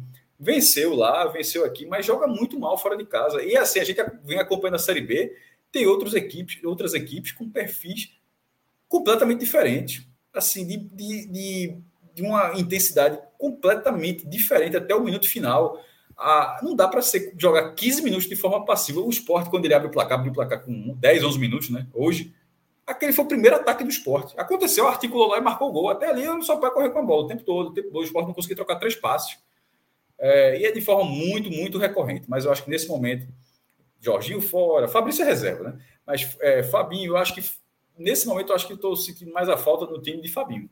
Jorginho pela criação, mas um time mais mordedor. Eu até brinquei, Minhoca, no segundo tempo hoje, tá, para se não estava assistindo, mas trazer aqui, que na hora que o Sport estava 2 a 1 um, o Sport passou a marcar um pouco a saída do, do, do, do Sampaio. E, porra, isso não acontecia há algum tempo, pô.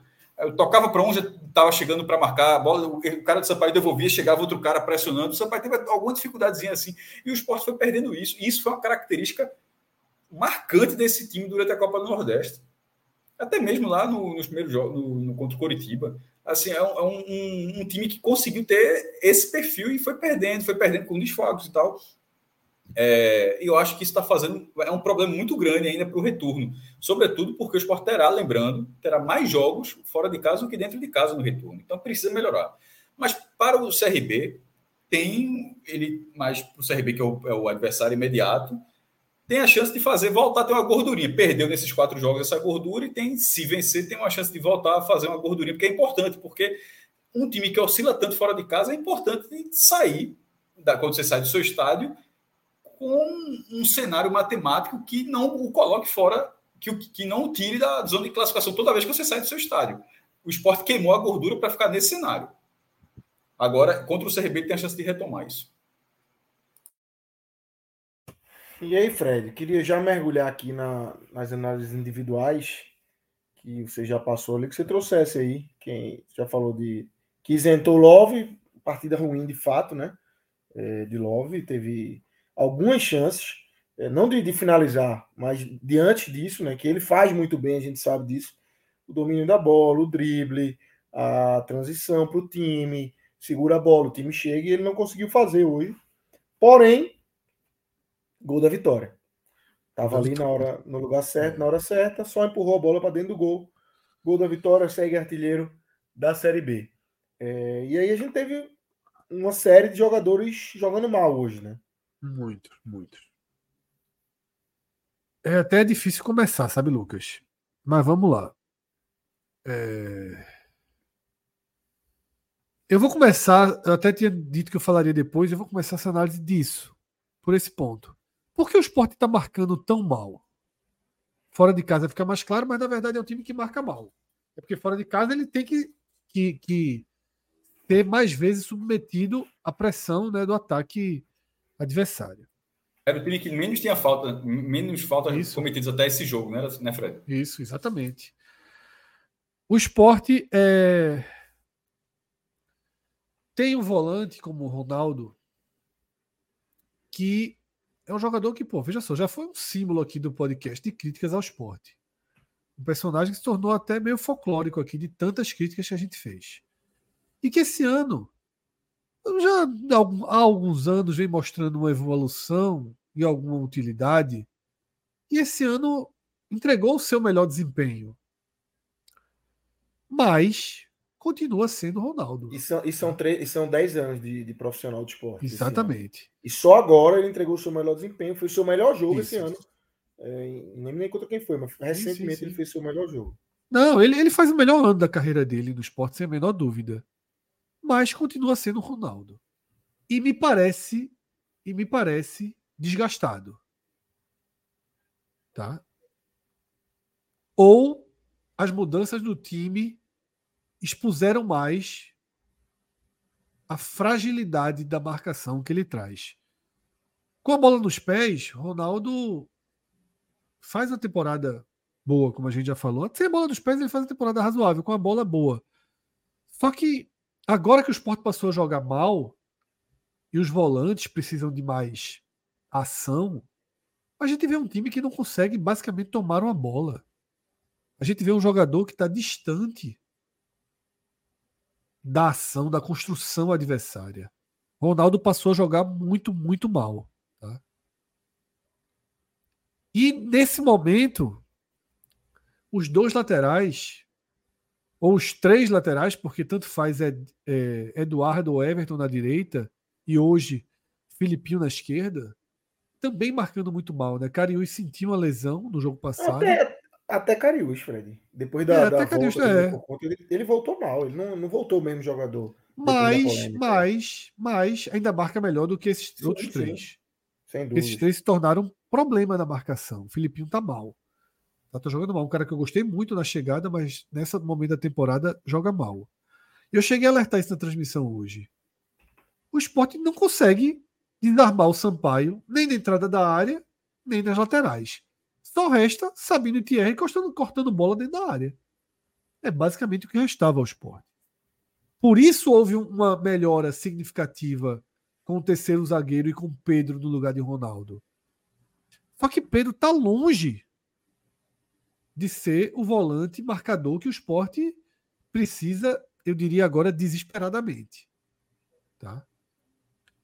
A lista do esporte que estava ali, depois de trazer Diego Souza, por dois, later... por dois atacantes de lado para fechar, tá? Agora essa lista precisa de um volante. Não sei se Felipe já foi confirmado, né? Foi noticiado a, a... confirmado não. Foi, foi, foi quase cravado, né, a vinda dele para um é, repórter. dizendo que vem, mas não... Goiás, isso. Nesse mesmo dia, eu até estava com Estava lado a lado até com uma pessoa que é, tem uma ligação boa ali com, com a direção do esporte, e ele tinha me dito minutos antes que, que o esporte estava com o volante aí, e quando saiu a notícia, ele disse: Ó, é esse que noticiaram. Então, é, me parece que deve ter. Se eu tiver confirmação, eu trago aqui, vou até ver se Felipe está fechado. Mas o esporte precisa de um volante, o esporte precisa de dois laterais, o esporte precisa de dois atacantes. Não sei se vai trazer tudo isso até o dia 2. Tá? Mas a lista voltou a ter esses nomes. Uma lista que estava pequenininha, ela precisou ser reaberta. Citaram aqui que Fábio é, também é um problema na marcação. Eu discordo, tá? Eu acho que ele não é um exímio marcador, mas para um segundo volante, para um segundo volante, tem feito a parte dele. O problema é a inexistência do primeiro volante. Jogar por Porque Fabio, é né? Fabio vai voltar e vai continuar ser primeiro volante. Se Pedro entrar, não tem primeiro volante, e não tem primeiro volante, pronto. O primeiro volante é Ronaldo, que está longe de ser o primeiro volante. A verdade é essa, né? Então, é, os piores em campo do esporte, eles passam, passam por essa faixa de campo que tiraram do esporte a competitividade da marcação. Eu acho que Ronaldo, Filipinho, apesar do gol, e Eduardo são três jogadores né, de atuação muito, muito abaixo hoje. Porém, eu acho que Eduardo, aí você vai, a gente vai ter que, que ir para a dividida de quem de quem foi mais nocivo, porque você vai ter que pegar Juba, apesar da assistência, e trazer para esse grupo também.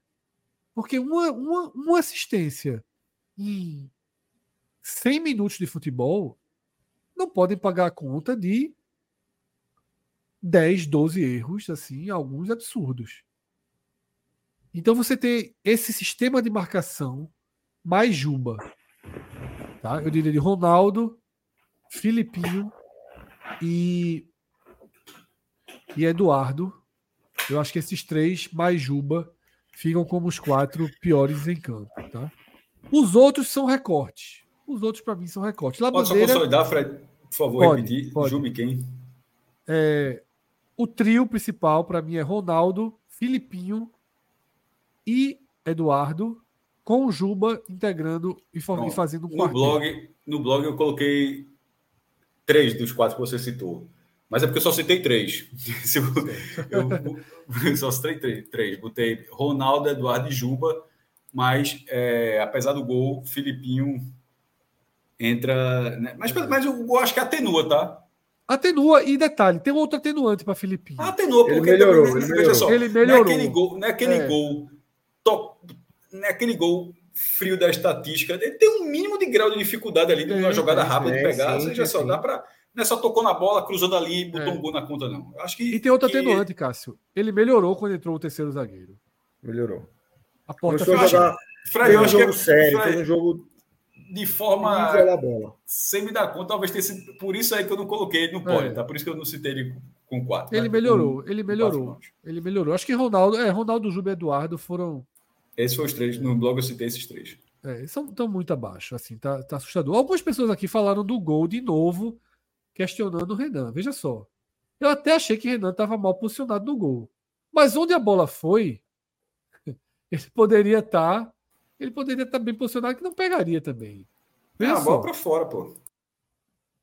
Não, é, a bola. Tô, não, tipo, a bola, o cara pega, a bola bate na trave e entra. Não tinha. É. Mas eu acho que ele estava meio, meio perdido agora. Não pode Eduardo É, é, fazer aquilo que ele É, exatamente. Não pode Eduardo deixar o cara chegar daquele jeito como se não existisse jogo. Não pode a bola passar por lá bandeira. Não pode ter três, quatro caras cercando Pimentinha e a bola sair limpa. Né? O gol é na conta de Eduardo. O gol é na conta de Eduardo. A gente, assim, É Renan não é o. Renan, todo mundo sabe. Renan não é um bom goleiro. Não é um goleiro que dá a segurança que todo mundo queria ter. Não dá. Mas ele também não pode ser o culpado de tudo que acontece negativamente dentro da área do esporte. Porra, é, eu não achei culpa dele nenhuma o gol, o segundo gol do Vitória, pô. A turma tá desconsiderando um chute a dois passos da pequena área, desviado e pro alto, surpresa. Assim, é, eu acho que, que, que, que ele, ele é um goleiro nota 5 nesse momento da temporada. Nota 5. De 5 a 6 ali, chegou a ter um 6, agora voltaria para um 5.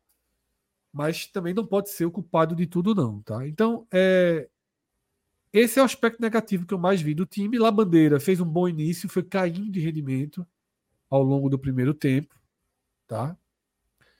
Alan Ruiz, muito lento, né? Diz- participa pouco, Mas aparenta participar pouco. Chegou no pé dele e saiu. Exatamente. Mas é objetivo. É bem objetivo quando tem a bola nos pés. É bem objetivo. O, o encaixe dele pode ser interessante em algumas situações, em algumas formatações do time, tá? A gente tem que lembrar que Jorginho já jogou muito pela esquerda, viu, na carreira. Já jogou bastante pela esquerda na carreira.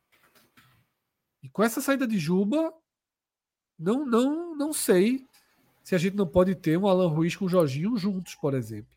Não, não seria um absurdo, tá?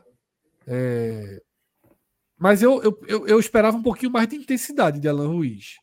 Porém, com a bola nos pés, ele ele foi bem na partida. Tá? E para dizer que foi bem, bem mesmo, Edinho voltou bem para o segundo tempo, entrou bem no segundo tempo, porque ele costuma ser melhor assim.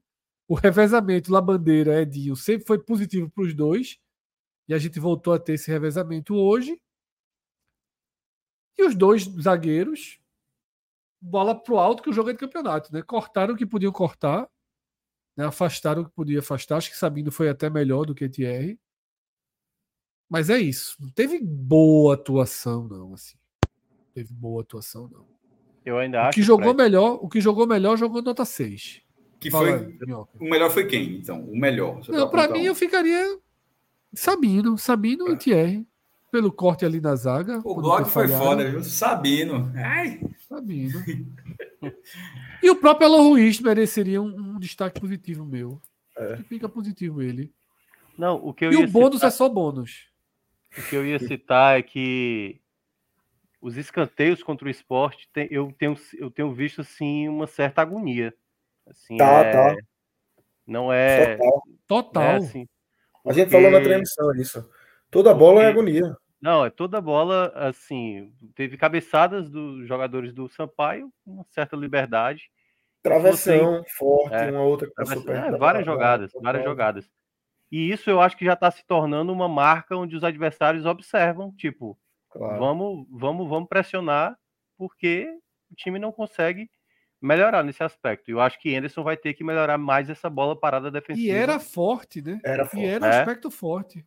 É, alguma coisa tem que ser feita porque tá muito nítido assim, todo jogo um escanteio, no mínimo uma possibilidade perigosa tem acontecido, se não o próprio gol, né? Quando É, acontece. e algo vem sendo, vem sendo recorrente também, né? São os escanteios abertos. É. Hoje até o posicionamento foi diferente. Parou aquele agrupamento dentro da pequena área, mas ainda assim com muita falha. Tá? Com muita falha. O esporte está assustado nos escanteios. Teve uma bola já na reta final que, que os dois zagueiros do esporte disputaram a bola. Não Foi. tinha nenhum jogador do Sampaio, a bola gerou. Acho que foi o último escanteio do Sampaio. Eu, eu- partida. eu cito três lances perigosíssimos de escanteio. A bola na trave, uma outra bola que o próprio Gabriel Furtado cabeceia e a bola passa perto, e um no primeiro tempo, que é aquele que Love dá condição para o cara. Que Exatamente, cara muito perigoso dá, ali. Dá meio que uma puxetazinha, o outro está numa condição legal e Renan faz a defesa. Então esses três aí foram três bolas de gol, que não entrou porque não era o dia. É. Não era o dia de entrar. Muita gente ainda segue falando de Renan aqui, nessas bolas, tudo. Veja só. É, mexer em Renan vai ser difícil, tá? Não vai mais, não. Já passou. Todo... 19 rodadas, é. Não vai mais, não. Pô, não tem nem como. Veja só. Ele saiu de um jogo. Ele saiu de um jogo. E Jordan. É. Fez o que fez, pô. E tem outra coisa. Não tô queimando o Jordan, não. Não tô queimando o Jordan, não. Mas assim, não dá para botar nem Jordan agora, nem Denis. Sabe qual é a pior tá coisa? parado há muito tempo no fogo. Sabe qual é a pior coisa de Renan?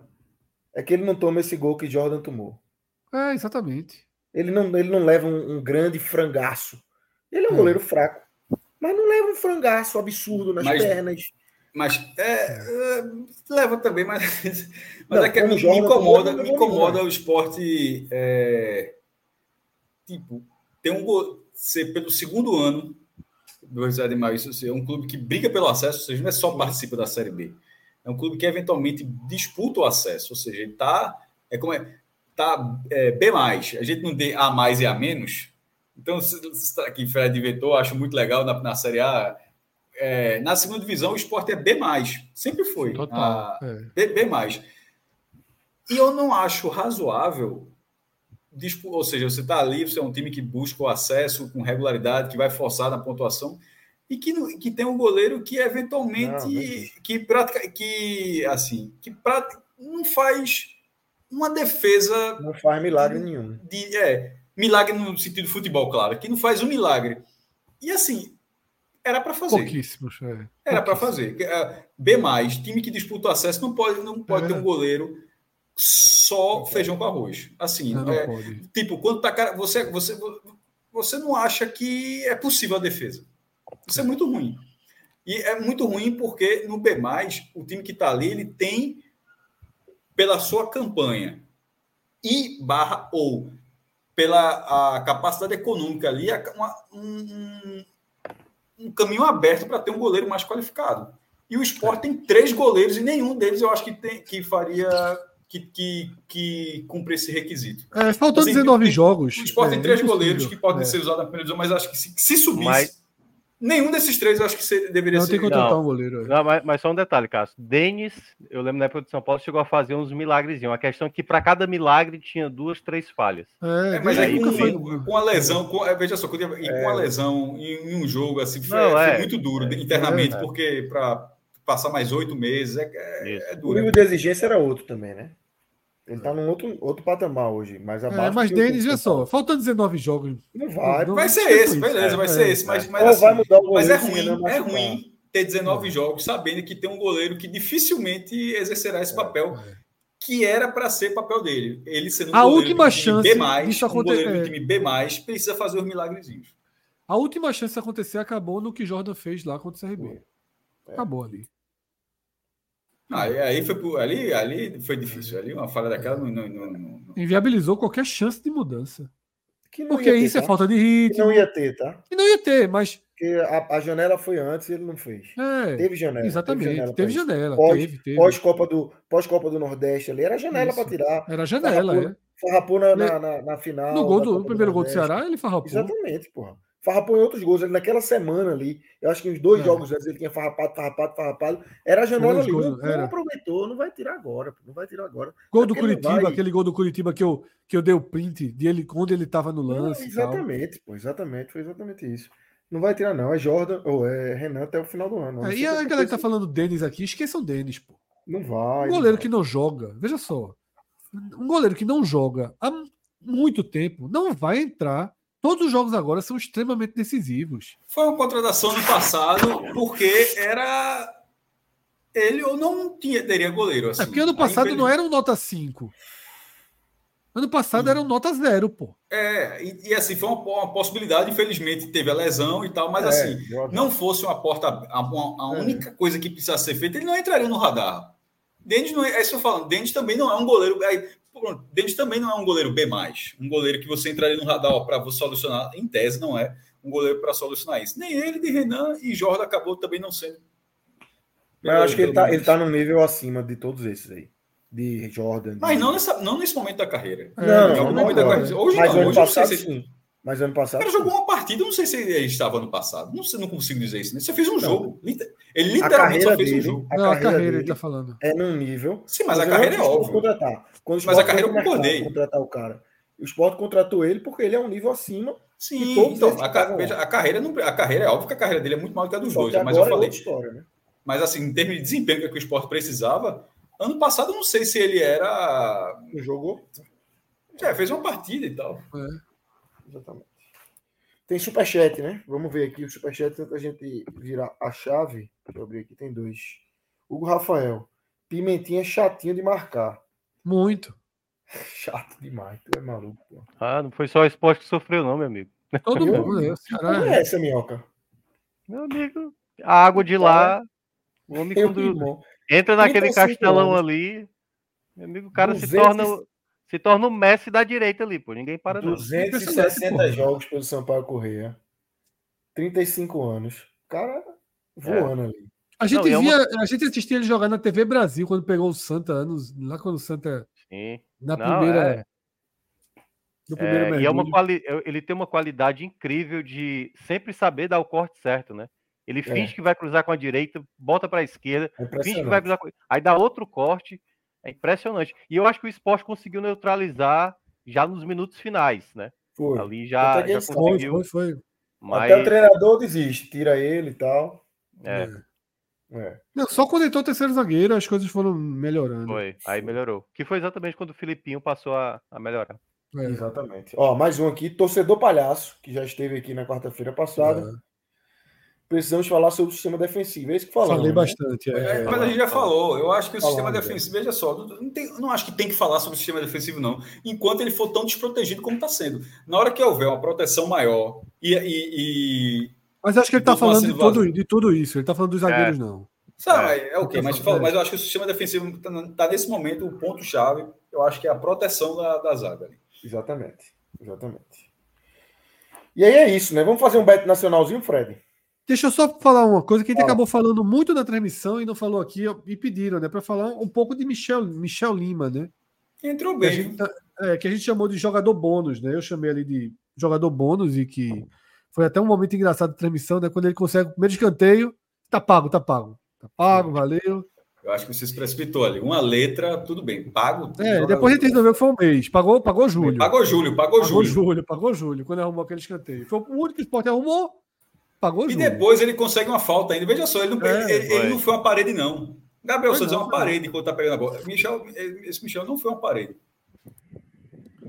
E, e é isso, ele foi ok. Acredito, acredito muito pouco nele. De verdade, acredito muito pouco.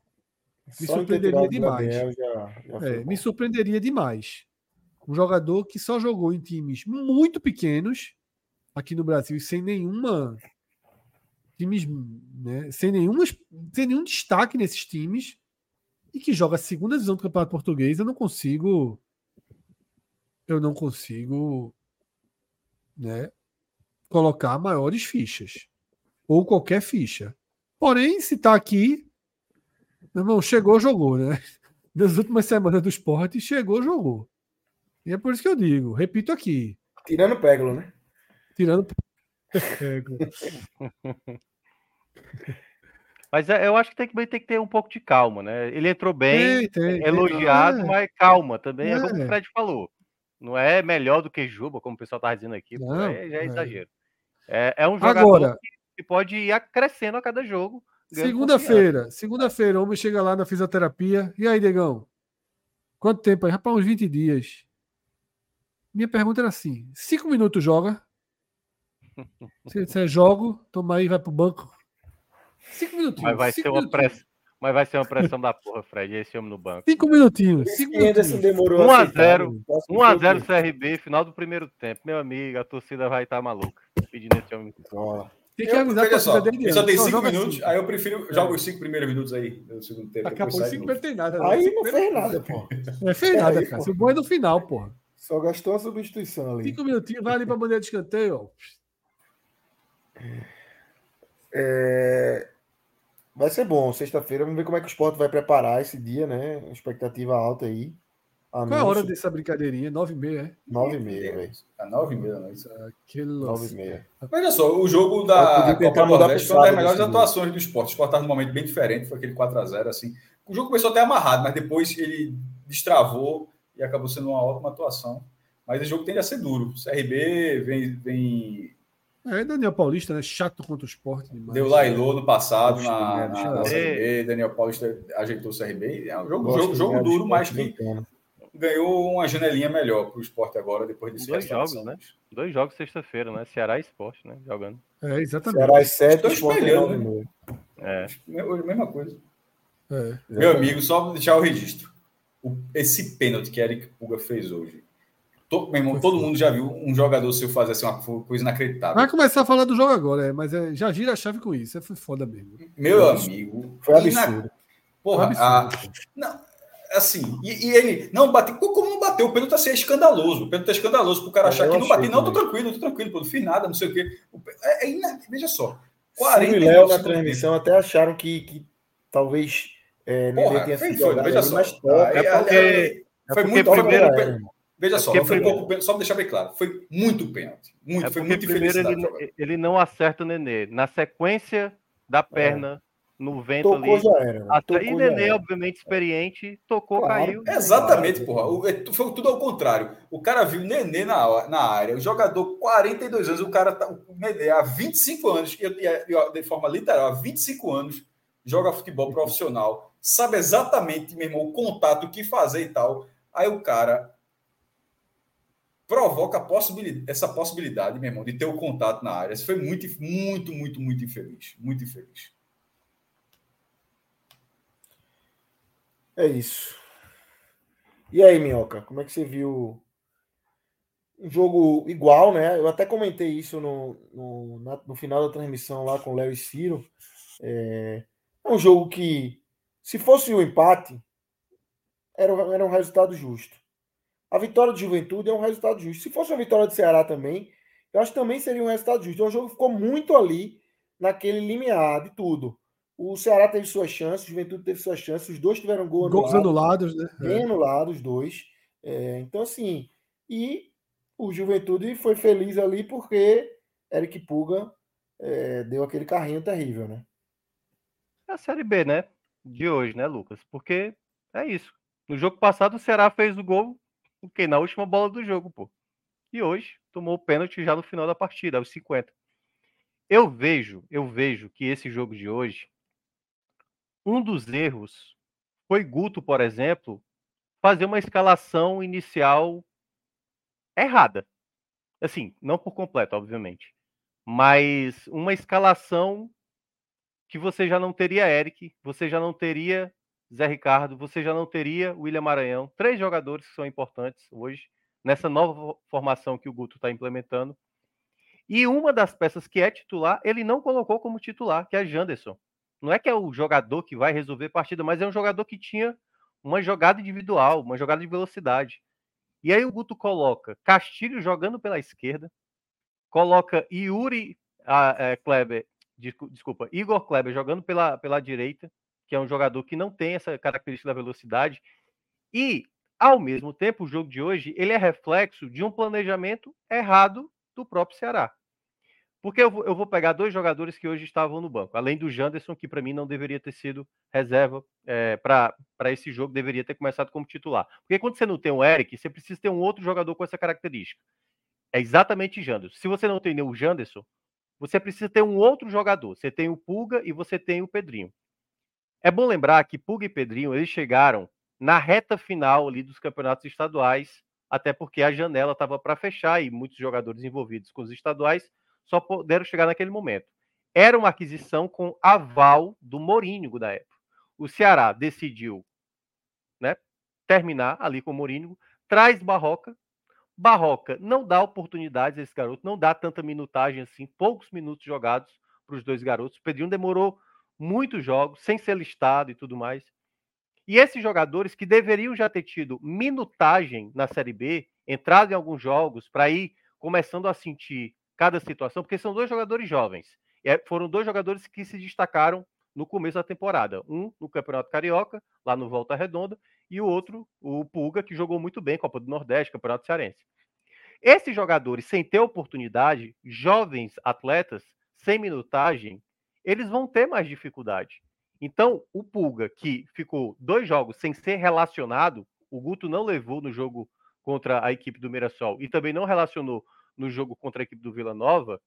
Quando você escolhe para colocar Pulga nos minutos finais, e, e, quando ele eh, era exatamente ali 42 do segundo tempo, faltava 3 minutos, teve uma, não, 43 para ser mais exato. Tinha dois minutos para ainda ter até o tempo regulamentar, mas os seis minutos que o juiz deu de acréscimo naque, naquele contexto. Se você olha a imagem do gol, né, do pênalti que acontece, ali não era para ser a posição do Eric Puga. O Puga era para ser um jogador que era para estar tá fora da área ou até ali como quase um, um, um ala esquerdo, um lateral esquerdo. Não era para o jogador que é de característica leve, que não tem nenhum senso de marcação, estar dentro da área. E aí, claro, devido à inexperiência dele, dentro da área, deve ter observado o Nenê, ficou com receio de que Nenê pudesse finalizar, até porque ele é um bom finalizador, e deu aquele tipo de entrada e cometeu a penalidade. Tanto é que eu olhei depois o lance é com detalhe, tá lá o Kaique mais adiantado. O Kaique era para estar tá lá na entrada da área. Né? E aí a defesa toda desarrumada, a compensação que acabou acontecendo ali, fez com que é, Eric Puga tivesse dentro da área e cometesse aquela escolha errada de dar o carrinho. Então eu vejo que o Ceará desperdiçou muito um primeiro tempo, onde o Juventude jogou de maneira pavorosa. A gente estava citando aqui agora a questão do goleiro do esporte, de Renan. O goleiro do, do Juventude assim, é quilometricamente pior. Thiago Couto, e eu sei porque ele é da base do São Paulo, né? Assim, foi da base do São Paulo, agora é do Juventude. É muito, muito inseguro. Bolas aéreas, saída com os pés. Duas dessas saídas geraram possibilidades reais. E o que eu mais lamentei do Ceará foi isso. O primeiro tempo era onde o primeiro era, era exatamente o tempo onde o Ceará deveria ter aberto o placar. Aquele contexto ali era para o Ceará ter aberto o placar que até faz, o gol foi anulado, mas muitas vezes era muito mais numa saída de bola errada do Juventude do que numa jogada construída que aconteceu apenas uma vez, que foi o chute do Castilho. Então, eu acho que o Guto ainda não, não entendeu algumas situações que não estão dando certo no Ceará. Tanto que ele ainda insiste em Igor Kleber, ainda insiste do Castilho. Eu acho que são jogadores que não estão hoje conseguindo contribuir para o time e render muito bem, que é o grande problema no jogo fora de casa. Outra coisa que eu senti também durante o jogo. O Ceará, às vezes, até de maneira lenta para bater lateral, parecia que não havia necessidade de vencer fora de casa. Como se o Ceará tivesse numa posição confortável na tabela. Como se o Ceará tivesse no G4 e empatar com o Juventude faz parte, é exatamente o empate que a gente veio buscar. E eu, eu não gostei dessa postura do Ceará. Eu tinha até feito essa pergunta para o Luiz Otávio na quinta-feira, após o jogo em que ele fez o gol, dessa postura do Ceará, se ia ter uma postura diferente, já que tinha jogado tão mal contra o Mirassol. E ele tinha mencionado, não, vamos ter uma outra postura. Eu só fui sentir que o Ceará melhora na partida quando tem exatamente a entrada de Janderson, que começa a criar algumas possibilidades. Teve aquela chance inacreditável que seria um gol contra do Juventude. Nicolas pega o rebote e acaba não finalizando né, ali o canto aberto direito. Claro, uma batida de primeira, não pegou tão bem na bola. Thiago Couto acabou defendendo. Mas o Ceará ele não tinha é, tantas jogadas criadas, claro que pesou muito a ausência do Zé Ricardo, a ausência do Maranhão, principalmente a ausência de Eric para esse jogo. Mas eu senti que o Ceará às vezes estava querendo levar esse empate para casa. Eu não senti o Ceará em boa parte do jogo. Claro que teve momentos que o Ceará foi em busca da vitória, mas muito pouco, muito pouco mesmo. Eu não vi o Ceará se mostrar uma equipe que parece que vai brigar pelo acesso. E esse é o problema. Se com o Mourinho, desculpa, se com o Barroca, o desempenho fora de casa dava uma sensação de que dá para buscar e o desempenho dentro de casa era a gente está deixando escapar, desde a chegada de Guto se inverteu isso. A cada vitória em casa já vem um discurso, dá para acreditar, mas aí vem um jogo fora de casa, um desempenho ruim, volta de novo, já não vamos mais brigar. Então, acho que essa situação em que o Ceará se encontra sem ter um equilíbrio, que é o que a gente cita é, desde o começo, que antes era um problema dentro de casa, agora está voltado para os jogos fora de casa. O desempenho do Ceará, e eu vou tirar até o jogo do esporte, porque era. Guto tinha acabado de chegar, sequer tinha treinado, e também era o, de todos os jogos. É justo que, o Ceará que tire, é justo que tire. É, de todos os 19 jogos que o, que o Ceará teria fora de casa, esse seria o mais complicado. Mas tanto quanto o Mirassol e contra o, o Juventude, o Juventude bem limitado, o Ceará pouco fez. Até conseguiu ali algumas chances, mas muito pouco para uma equipe que quer brigar por esse acesso.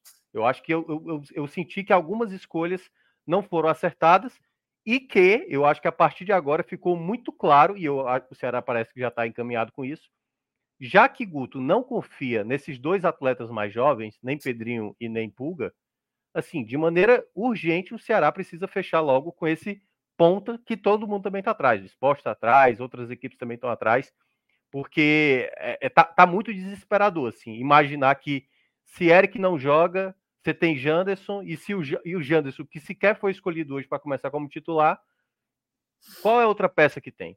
Vai colocar Castilho caindo pelos lados, vai colocar Jean Carlos caindo pelos lados. Então foi um problema muito sério que eu vi hoje no jogo do Ceará, assim, daquilo que você não consegue ver consistência para brigar. Nesse exato momento, se por acaso a equipe do Vitória empatar amanhã, a situação ela piora, né? Porque o Ceará está com 28 pontos, eu tinha até falado em 30 pontos. É quase como se obrigasse o Ceará no retorno fazer algo em torno de 36 pontos, sabe assim, uma campanha muito muito próximo de uma perfeição, que é a próximo campanha do atual líder. Então, assim, eu vejo uma situação muito difícil e que, assim, fecha, analisando um pouco esse primeiro turno, ele é símbolo de um trabalho mal realizado no planejamento interno do clube. Três treinadores, um deles claramente já se sabia que daria errado, que no caso seria Barroca, que o clube se enganou com certos resultados. Tá dando certo no Havaí, tá dando certo no Havaí. Não, é, vai conseguir, é porque lá ele é rei, né? Lá ele é rei. É. Agora, e o Havaí também está se reforçando muito bem. É, mas eu vejo que o Ceará o resumo desse primeiro turno, Lucas, é o clube que de fato faz a campanha que está na tela. eu acho que não tem nada de ah, o Ceará tá tá com pontuação a menos do que jogou ou tá com pontuação a mais do que deveria. Não, o Ceará tá fazendo a campanha de maneira justa do campeonato que é. Acho que a gente vai fazer ainda, né, Fred, aquela reavaliação lá do, do quadro. Vai, vai, mas, vai. É, eu, só, eu só tô na dúvida se a gente faz amanhã com o fim da rodada com o fim do turno, né? Ou se a gente faz com o fim da janela. Porque a janela pode ser determinante, né? Pô, mas o turno é o turno, porra. É. Não vai ter o dashboard de amanhã, não é? Não, não, não é o dashboard. O... É a reavaliação do auto guia. Mas acho que deveria ter no turno também, porra. É a regra, a regra é ser amanhã, no turno. Não sei se é amanhã, porque amanhã vai ter que fazer o dashboard da mas faz no turno, essa semana. Faz no turno, deixando uma possibilidade de é, atualização na quarta-feira. Na quarta-feira, quando fechar a janela. Quem né? contratar né? um negócio, o Ceará contratou Messi. Porra, vamos mexer aqui, bota o Ceará para cima. Tá? É, porque eu acho que não vai ter, Fred, assim, uma contratação tão, é, tão não, significativa. Tão assim não vai ter, não. É. Tão assim, Talvez mas eu acho que vão ser, é. mas eu acho que vão ser, vão ser dias bem intensos no mercado, viu? É. Bem intensos. Exatamente. Mas enfim, é isso. Eu acho que o resumo da partida foi esse. Ceará nunca venceu o Juventude fora de casa, né? Lá na, no Alfredo Jacone. É Já são 13 jogos no Rio Grande do Sul que o Ceará não vence, dois empates e 11 derrotas. É uma assim, pelo desenho que já, já, já tinha para o jogo, eu já imaginava que o Ceará ia ter muita dificuldade. Mas o que eu mais lamentei foi isso. Os primeiros 45 minutos de um time que não tinha tanta peça para resolver partidas e resolver a partida e, de uma certa maneira, não aproveitar o melhor juventude que você poderia enfrentar, que era aquele começo onde o juventude estava muito mal. Depois do segundo tempo, o juventude cresceu, obviamente que tinha necessidade da vitória, e aí ainda veio essa penalidade no fim, e o Bruno Ferreira, o goleiro, não teve muito o que fazer. Melhores e piores, Minhoca, para a gente fechar o Ceará. Olha, do lado positivo, o Bruno Ferreira fez uma defesa importante já no segundo. Foi no primeiro ou foi no segundo? Não estou lembrado. Foi uma cabeçada já perigosa. Acho que é, é assim, tem passado mais. É, tem, ele É. tem passado confiança. É, é não um troco goleiro- no meu, não, viu? Só para deixar Troca claro. troca Não, não. de jeito nada. nenhum. De Não, jeito nenhum. Para mim, Bruno tem sido peça fundamental. Para quem acompanhou o É, jogo contra o. Mirassol, sabe o quanto ele Eu foi sei, importante porque a gente tem muito an- muitos anos de Bruno, muita estrada de Bruno, a gente viu Não, aqui. tudo bem. Eu só estou É dizendo uma que surpresa nesse absoluta. momento, Não, eu vejo, é, é. é, nesse momento. Agora sai muito mal com os pés, viu? Joga muito mal É. com os pés. É, mas não é mais muito mal barroca. com os pés. Não é mais barroca, então tá tranquilo. Mas hoje errou, é. Hoje errou quatro, cinco É. reposições. É, mas Hum. assim, é para mim é, é- tem sido uma das peças mais importantes. Foi importante ali, apesar do Juventude não ter finalizado tanto, mas eu acho que tem um saldo positivo. Ah, a jogada do gol anulado do Juventude, Thiago, a- assim, nossa, é, deixa para depois. Mas eu eu vou acabar ficando com a partida do Kaique. Acho que o Kaique fez uma partida boa. Acho que ele cometeu essa falha ali na, nessa jogada da penalidade, que ele estava muito lá na frente, deveria ter pensado ali é, em segurar um pouco a posição, mas claro, era uma jogada que partia para o ataque, não deu tempo de voltar a tempo. E acho que foi outro jogador que saiu bem. E Janderson entrou e foi o melhor momento do Ceará, né? Que ele acabou criando algumas chances, assim, mas sem. Passa longe de ser uma atuação vistosa. Do lado negativo, a entrada de Thiago Pagnussá foi uma coisa desesperadora, mais uma vez, assim. É um jogador que Impressionante como. é, ele entrou, a primeira bola, ele espanou a bola para trás e tal, uma coisa assim, desastrosa. É um zagueiro que está com zero confiança, zero técnica, disperso. É um problema do Ceará na temporada inteira, né? a- a- o sistema defensivo e os zagueiros fazem muito parte disso, e um deles é o próprio Thiago. A Nicolas entra um pouco nessa conta também, porque perde uma chance que não deveria ter perdido, né? Porque ali fosse talvez fosse a bola da vitória para o Ceará, talvez ali já decretar aquela situação. E no mais, assim, Jean Carlos com muita dificuldade. Jean Carlos eh, não tá, não tá adaptado ao Ceará. Essa é a verdade. Eu acho que não conseguiu fazer nenhuma partida assim totalmente convincente ainda com a camisa do Ceará a ponto O de, único time que ele jogou bem foi o Náutico, né? pois é, O cara porque chegou o cara chegou pro São Paulo. O cara... É, antes do São Paulo, o jogou- Goiás ele jogou bola. Pra Não, mas poder ir ele pro São Paulo, acho que ele é. jogou bem. É, né? para É. poder ir para São Paulo, né? É. é, mas Se Mas hoje o eu São Paulo senti fa- contrata cada hoje eu senti falta do Chay. O Chay, o Chay, por exemplo, é um jogador que hoje distribui melhor jogadas do meio para frente. Tem uma, uma qualidade melhor de movimentação, de passe, de, de pedir, enfim, de abrir espaços e tal. Algo que Jean está tendo dificuldade e o Castilho também, que tem muita dificuldade, muita dificuldade. Então, são esses aí que eu consigo elencar. Posso estar esquecendo algum, mas foram esses que eu. E você ia falar do lance, de, do lance do gol, né? E a postura Ah, é, que é o, o Thiago Pagnussá. Se você é- olha, Meu irmão, o- é o Luiz inacreditável, velho. o, o Thiago Pagnussá, ele sai da marcação. Ele Não, deixa. e assim, ele tá indo, a bola tá vindo aqui nessa direção. O jogador do, do, do Juventude tá virado pro gol. E Thiago É. Pagnussá tá virado pro outro lado, pô. porque Completamente. ele tá ele completamente aí. observa, ele observa um jogador de juventude vindo pelo meio. Só que a primeira coisa que ele tem que se preocupar é com o centroavante que tá ali do lado dele. E aí ele Isso. larga o centroavante para ir atrás desse, desse meia e aí deixa o jogador em condição ali para finalizar, embora um pé ali, né, de Rodrigo Meio pé. Rodrigues. É, O bico tava, pé. tava, tava impedido. Mas é isso, o pé Ceará tava- agora tava ó, o Ceará agora vai ter 19 jogos, 10 jogos são em casa. Só que é difícil imaginar que o Ceará vai vencer os 10 jogos. O Ceará vai ter que melhorar muito seu desempenho como visitante. é Claro, assim, não até agora, porque até agora é até bom. Eu tô falando com o Guto Ferreira. Com o Guto Ferreira, o desempenho vai ter que ser melhor. O Ceará não pode ter receio de buscar vitórias fora de casa. E eu sinto Os que. com o próximos Guto- jogos, eu tava dando uma olhada aqui, meu, os próximos jogos devem ficam são bem acessíveis em casa e bem complicados fora, né? Os dois, É. dois próximos em casa é Ituano e ABC e fora Guarani e Vitória. É. Pelo menos assim, a certeza de duas vitórias em casa é bem grande, né? Com Ituano É. e ABC. Agora E- fora, e- partidas E duras. passa pelaquela situação que o esporte tá, atra- atravessa, né? Que é a partir do momento que você não está pontuando fora, basta um tropeço em casa, já se torna, porque no caso para o esporte, né? ele até meio que compensa com essa vitória fora de casa, mas era bem melhor ter vencido o Vitória, Claro, Era vencido era e bem vencido, né? porque Era hoje podia o- ter vencido e vencido, né? O- o- é, não, eu sei, mas tô falando assim, se fosse para trocar, porque hoje Sim, o Vitória dúvida. estaria com Sim, 31. sim, claro, claro. É. O Vitória estaria com Não, 31. empate ali, eu cheguei a comentar, eu tava no jogo, eu fui pro jogo. Eu tava comentando, meu irmão, o empate é lindo, pô. Lindo.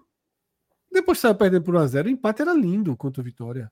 E jogando nada, É. né? É. Mas enfim, é, eu, Mas é vejo, isso. eu vejo que a situação do Ceará para esse retorno vai ter que ser algo daquilo que se projetava, mas hoje o Ceará não está brigando por esse acesso. Beleza, vamos trazer aqui o Bet Nacional, Fred. Amanhã a gente tem jogo do Vitória, amanhã a gente tem estreia da seleção brasileira na Copa do Mundo Feminina, 8 da manhã, né? Eu e o Fred, a gente tá, ainda tá Brasil nesse. e Panamá. Ainda tá nessa, vai ter live, viu? Vai ter live, 11 horas, 11 e meia.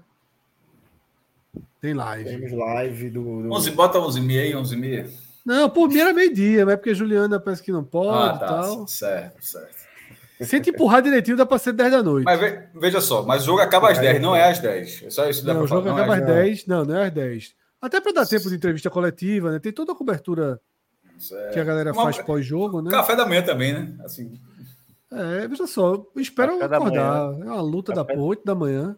Já são vai acordar, 11 e vai meia. acordar. Vamos, vamos cuidar? Vamos cuidar? Vamos ver aqui o que, é que a gente tem. Vamos ver a ordem desse jogo. Tem o Itália e Argentina, 3 horas, pega não? O que? Cadê? Bota esse Mundial, bota esse Mundial feminino. Pra assistir. pô, Bota se não tivesse, Não. se não tivesse, eu tô cansado ainda, mas eu queria ver esse jogo. Se fosse de manhã, o cara vê. Mas... Pô, É, o Brasil porque- paga nada, pô. É porque o Brasil tá achando que é- se assistir esse jogo pra ver o do Brasil, vai ser um, um zumbi. Panamá 45. Taca a porra, meu irmão.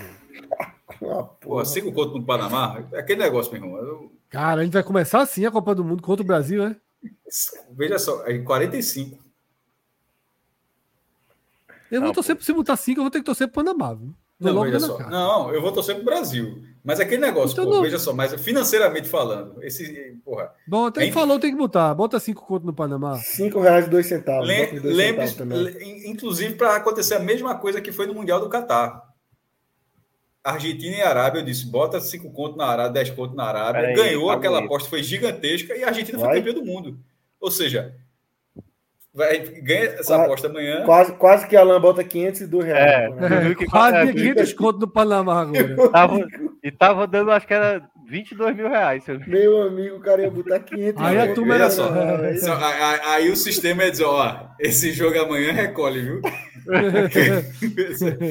Eu pego 500 contos no Panamá. É. Mas vamos, Cara. vamos, vamos, vamos, vamos. Bota essa aposta de Cássio aí. Doa esses 5 reais aí pra, O Bet. Pra Vini Júnior. Na conta de Vini Itália, Júnior. Itália e? Argentina. Ah, vai fazer uma falta para ele. Itália e Argentina eu ia, cenzinho. Ambos marcam. Em quem? Itália, porra. A Argentina nunca ganhou jogo na história da, da, da, da Copa do Mundo, pô. E não pode ganhar, não, então, não? É só porque não- nunca ganhou? Pode, mas aí tu já foi no quero Panamá, tá agora deixa eu na cenzinho Itália. aí. 100 reais. Eu botava.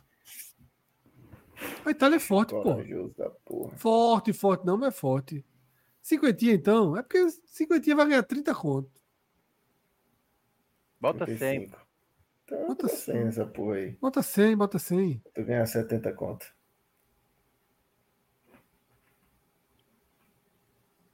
Pronto. Esse Agora, bota ali aí- Brasil e Panamá. Clica dentro de Brasil e Panamá. Total, 2,5. Mais de 2,5, pagando pouco. Tu tá achando que o Brasil vai dar uma lapada, tá ligado? Tá. Pelo, por essa ordem aí. Menos de 2,5. O Brasil só ganhar por 2 a 0 É uma boa, vice. O time do Brasil joga isso tudo, não, porra. E estreia é difícil. O problema é o Panamá, né? É. É. É porque tá tendo, né, algumas seleções assim mais vulneráveis estão conseguindo resistir, né? A Jamaica Não. hoje contra a França, né? É. Ô, Minhoca, falando em é Jamaica e França, o sorteio é livre, é? Como assim? Porque Pana- Panamá e Jamaica, Ah, tá. no mesmo é. grupo, eu fiquei surpreso. Eu, ah, não, eu acho que é, aí já é, era para Duas ter CONCACAF restrição. no mesmo grupo, Era, é, era, é, para ter restrição. restrição. Porque pode, pode ter sido por ranking, cada pote, Sim. mas teoricamente era só para ter. Era para ser dirigido, né? É, no máximo do, dois Europa, né? E o resto era É. para ser só um, um por, com- por confederação, mas. Vai Menos saber. de 3,5, que o Brasil não faz 4x0, esse eu ia. Mas aí é gol no jogo, né? Mas Panamá não faz gol. Ah, é. Eu gol de iria. Debinha, gol de 2,09. Debinha amanhã. Gol de Debinha. 209. Pode ser, vamos ver se tem. Bota logo aí. Cinquentinha nessa brincadeira aí. A gente ganha se o jogo só tiver três gols. O quarto gol mata a gente. Debinha, Desce Debinha. mais aí. Desce mais aí, vê se tem, vê se tem jogadores. Pelo tamanho da, do curso É, tem aí, tudo. Copa do Mundo tem tudo, pô. Tem aí, É, ó. Debinha, Debinha, 4,26. Primeiro Não, marcador. né? é, é o primeiro É marcador. primeiro É, não, marcador. é. Gol a qualquer momento.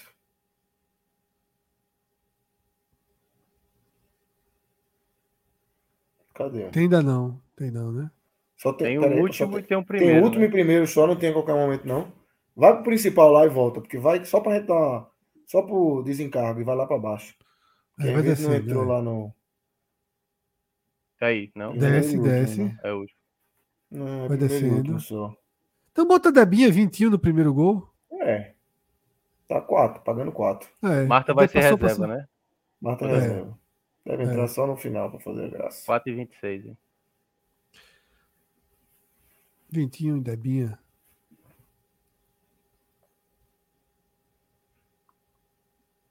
Tá bom, né? Tá bom. Tá bom. Agora Série é torcer, B? né? É.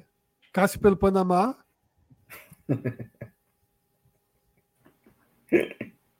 Série Ó. B. Vê a Série B aí, o Vitória. Ó, e Ramiro lembrou, Fred, aqui, que quem veio da repescagem não tinha bloqueio de sorteio. Ah, tá, tá, tá.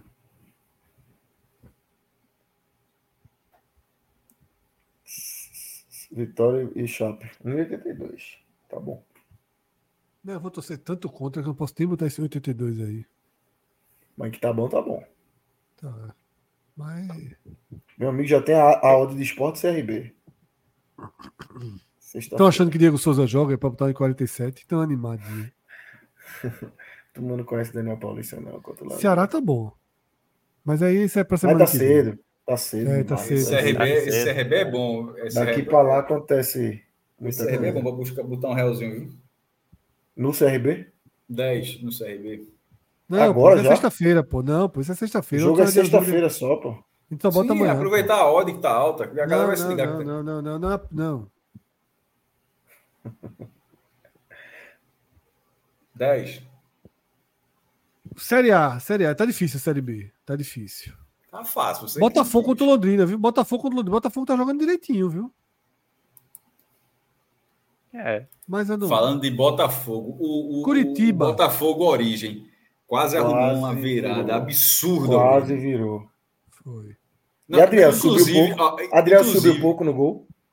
Foi. Mas veja Meu só, amigo, que ao mesmo tempo que quase virou, se no final faltarem dois pontos, o, de- o- o dessa cabeçada a turma vai remoer.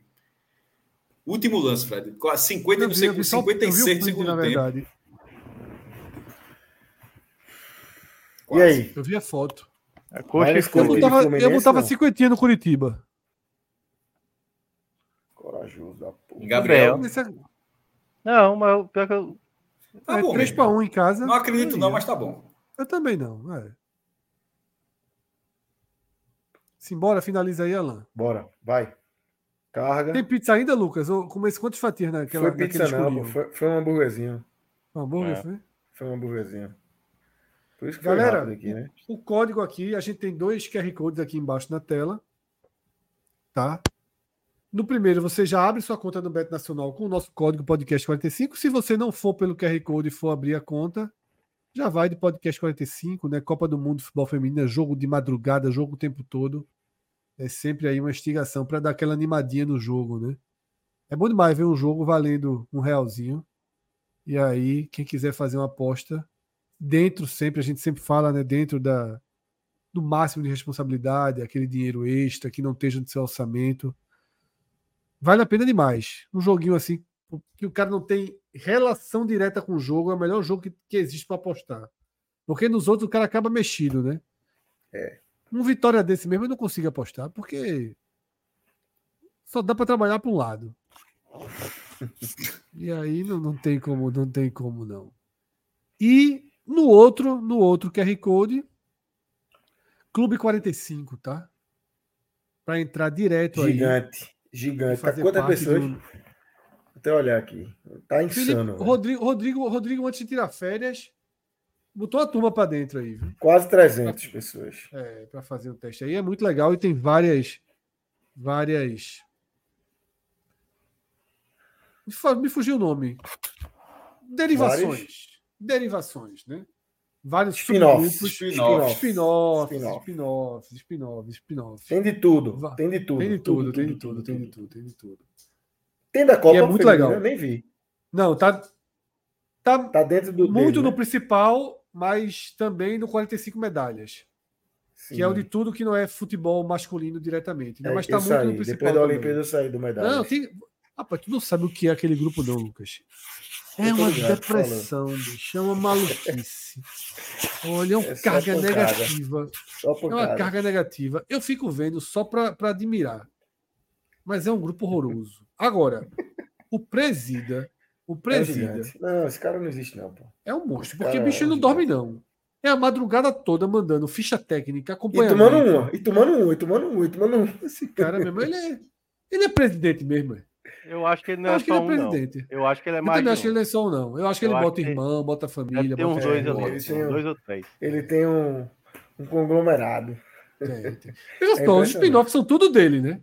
A gente Tudo vende dele, como algo nosso, dele. mas é tudo dele. Tudo dele, tudo dele. Tudo É. dele, tudo dele. A gente tem que falar, eu vou, eu vou sugerir um spin-off, viu, Fred? Daqui dessa live só vai entrar eu, tu e Cássio. Presidente. Já sabe qual é, né? Qual? Eu não gosto, não. Não, só do Leãozinho. Eu sou o primeiro a sair. Eu, eu, não aguento, eu não aguento, não. O e a galera também não vai me aguentar, não. Vai não, né? Por, vai não. O Não, professor, café do ó, o professor, todos os jogos, ou quase todos, todos os jogos do esporte, ele pergunta para mim. E hoje, Cássio? E eu, eu sempre quase assim, hoje está difícil. Hoje, qualquer jogo, sem exceção. Hoje eu não sei não, professor. Hoje, hoje eu acho que está amarrado. Hoje está assim, não, meu irmão, não, não vai, o cara tenta caçar o otimismo. Eu disse, ó, o, o, o Wi-Fi de, o WhatsApp de Fred é outro, o otimismo é outra conta. Nessa conta aqui você vai conseguir isso. Não. Aí ele É manda isso. mensagem para mim. Alan, tu pode ajeitar aqui, já ajeitou né, o nome do programa. A Série C fica para segunda-feira, tá? Isso, a gente vai deixar. Pai. Sandu com Hélio dos Anjos tá trincado, professor. Trincadíssimo. Trincadíssimo. Trincadíssimo. Três E jogos. aí amanhã a gente vai fazer, Largou amanhã a gente vai perdendo, fazer a Série C. Largou perdendo. Mas aí arrumou a casa, meu amigo, aí. é, aí ativou o modo, né? Então amanhã tem raio-x, A, B, C, tá? Isso lá para as 10h30 da noite. Mais cedo tem um programa especial né, sobre a estreia do Brasil na Copa do Mundo Feminina. Terça-feira, Agamenon, capa dura. Tá? Assisti, viu, Minhoca? Oppenheimer. Eu vi lá a sua mensagem, porque eu tava É. trabalhando Gostou- na hora, né? Gostou não, gostou não, Minhoca. É aquele Gostei, negócio. É. porra. Ah, não, a, a gente é o seguinte. Ele não O segredo- impactado. É, não, não, é porque ele, ele, É. ele acha que foi muito alto o sarrafo. O segredo é só dizer, eu achei mediano, que aí esse cara vai dizer, porra, mediano, cara, o filme é bom. Se Não, você não, achar que é filme muito bom, ele, aí Fred O filme fica é bom, não. Eu conheço, pô. Fico não, fico não, pô. Fico a não, não. gostar. Fico não, Cássio. Eu fui preparado para esse filme. Li críticas, vi aquele vídeo de Isabela Boscov. Li críticas negativas e positivas. É, Discordei tem- mais das negativas. Discordei. Mas para mim faltou um pouquinho A mais. Folha de São Paulo deu duas estrelas, mas eu acho que é aquele negócio, deu duas estrelas para que para Eu fui para ver, eu fui para ver um dos grandes filmes da vida, assim. E não vi. Não, mas da vi um vida, filme. é, não, da vida não é meu. Mas é um dos Pô, melhores que eu vi quando- esse ano. Quando é que não, tu, melhor. eu, eu, eu gostei só dessa resenha final, só para ter uma dúvida assim. Porque de vez em quando o filme da vida, você. O filme acontece e você, pô, esse foi o filme da vida. Mas quantas vezes tu já foi, antes de começar o filme, meu amigo, hoje eu vou ver um filme. Um, um, um, É, Como eu não possível filme saberia responder. E atender Poderíamos pensar, mas não saberia responder. Matrix, Não, quarta, você acabou de falar que- a resposta. Não, é porque. Mat- Luca, é, Fred acabou de dizer por que. exemplo. Mas o Fred acabou de dizer que foi achando que seria. Aí eu tô Não, pensando não assim. falei o melhor tua- da vida, mas tipo, achei que eu veria um filme assim. Então, eu tô dizendo nessa escala. indiscutível. E é Então. discutível. Então, nessa escala, eu acho que Matrix, Matrix eu Não, entrei na se sala for- sabendo. Não, Senhor aí, dos Anéis aí também. Senhor dos e aí- Anéis, Senhor dos Anéis. e aí foi Eu um erro seu, Isso aqui porque vai ser assim, pra... eu e Cássio a gente deu nota 9. Se a gente tivesse dado Nota 2, 9. 10, aí você tinha É. total razão. É, ia Porque não era. Porque aí 10 Não. era indiscutível. 10 era É, indiscutível. 9 já tem uma discussão. Mas aí, Matrix eu, Matrix eu fui sabendo que eu, eu, meu amigo, isso aqui, a, a, a, a- reportagem ele dizendo como seria o filme já era foda, e Seus Anéis também. E eu Mas, acho que a gente é- deveria fazer um- um- uma votação para liberar o meio, o meio, velho. Tá fazendo Quem muita falta. inventou pro foi meio. tu, porra. Foi É o Celso, tempo- pô. Foi eu não, foi eu não, foi Celso. Eu sempre defendi o meio. Celso aqui não deixa. É nem o Como é meio, não. Pô. Pra, terça-feira? pra mim, eu boto de 9,1 9,1 até Aí é 9,0. bacalhação. Eita, Não, cara, pô, aí é, é de 0 a 100. Mas, vambora, vambora. Vai, vamos embora. Valeu, Fred, Minhoca. Valeu, valeu, valeu. É, até a semana que vem. é, Durante a semana tem muito conteúdo aí. Como Só tem terça, viu? vem. Quarta, quinta e sexta. Quarta e quinta tem não, só volta sexta. Quarta e quinta não, né? Volta sexta, exatamente. É.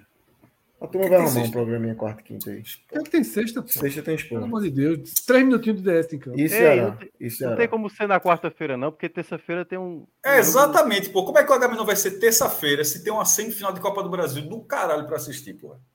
E quarta tem não? Quarta Tem. tem bem. Mas não tem, não tem quinta-feira. Por que, que não bota quinta-feira essa porra? Bota aí. Tá fechado. Então, Pronto, Pronto, é quinta-feira. melhor, pô. Terça-feira todo mundo vai ver o jogo, pô. Que horas é esse jogo? Pô, é nove e meia? Eu acho que é, É só no Prime. Prime. Deve ser. É. Nove, Deixa eu nove, ver nove, aqui a deve hora. ser. Deve ser isso. Se for sete e meia, aí tudo bem. Mas se for de oito, nove, aí É, não. nove e meia, nove e meia, nove e meia. Ah, meu irmão, bota o HM pra quinta-feira, então. Então pronto. É Segunda, melhor, é melhor. quinta e sexta. Isso. Terça e quarta não tem programa. Vamos todo mundo assistir a Copa do Brasil. Torcer pro Ouviu. Felipe Oliveira? HM é quinta. Trabalho Tá. Tô fechado contigo, Minhoca. É, primeiro jogo lá, meu amigo. A gente nunca ganhou lá, só pra deixar, só Não, pra te dar um aviso. menino. A gente? Quem é a gente? Não, a gente é de São Paulo, pô. Sim, tu Porra. fala assim, a gente. Eu, Eu, senti nunca que tinha quis- grande eu- na tua casa na vida. Eu senti que Minhoca quis um apoio, mas, meu amigo. É Eu tô porque Lucas. Lucas mostrou apoio aí, eu falei. Eu tô fechado com Minhoca. Esqueça isso. que Se for o Corinthians, Derrota, tira, derrota por um gol, eu já tô achando bom. Derrota só um três, gol, tô- três, ti- três, né? E, e, ó, só um, ponto importante, Tarcísio falou aqui: é, não tem mais exclusivo, exclusivo do Prime, não. Tá no Sport TV também. Não tá na Globo. Na Globo é, é o Fla. Simbora, simbora, eu tô com fome. Bora. Abraço. Valeu.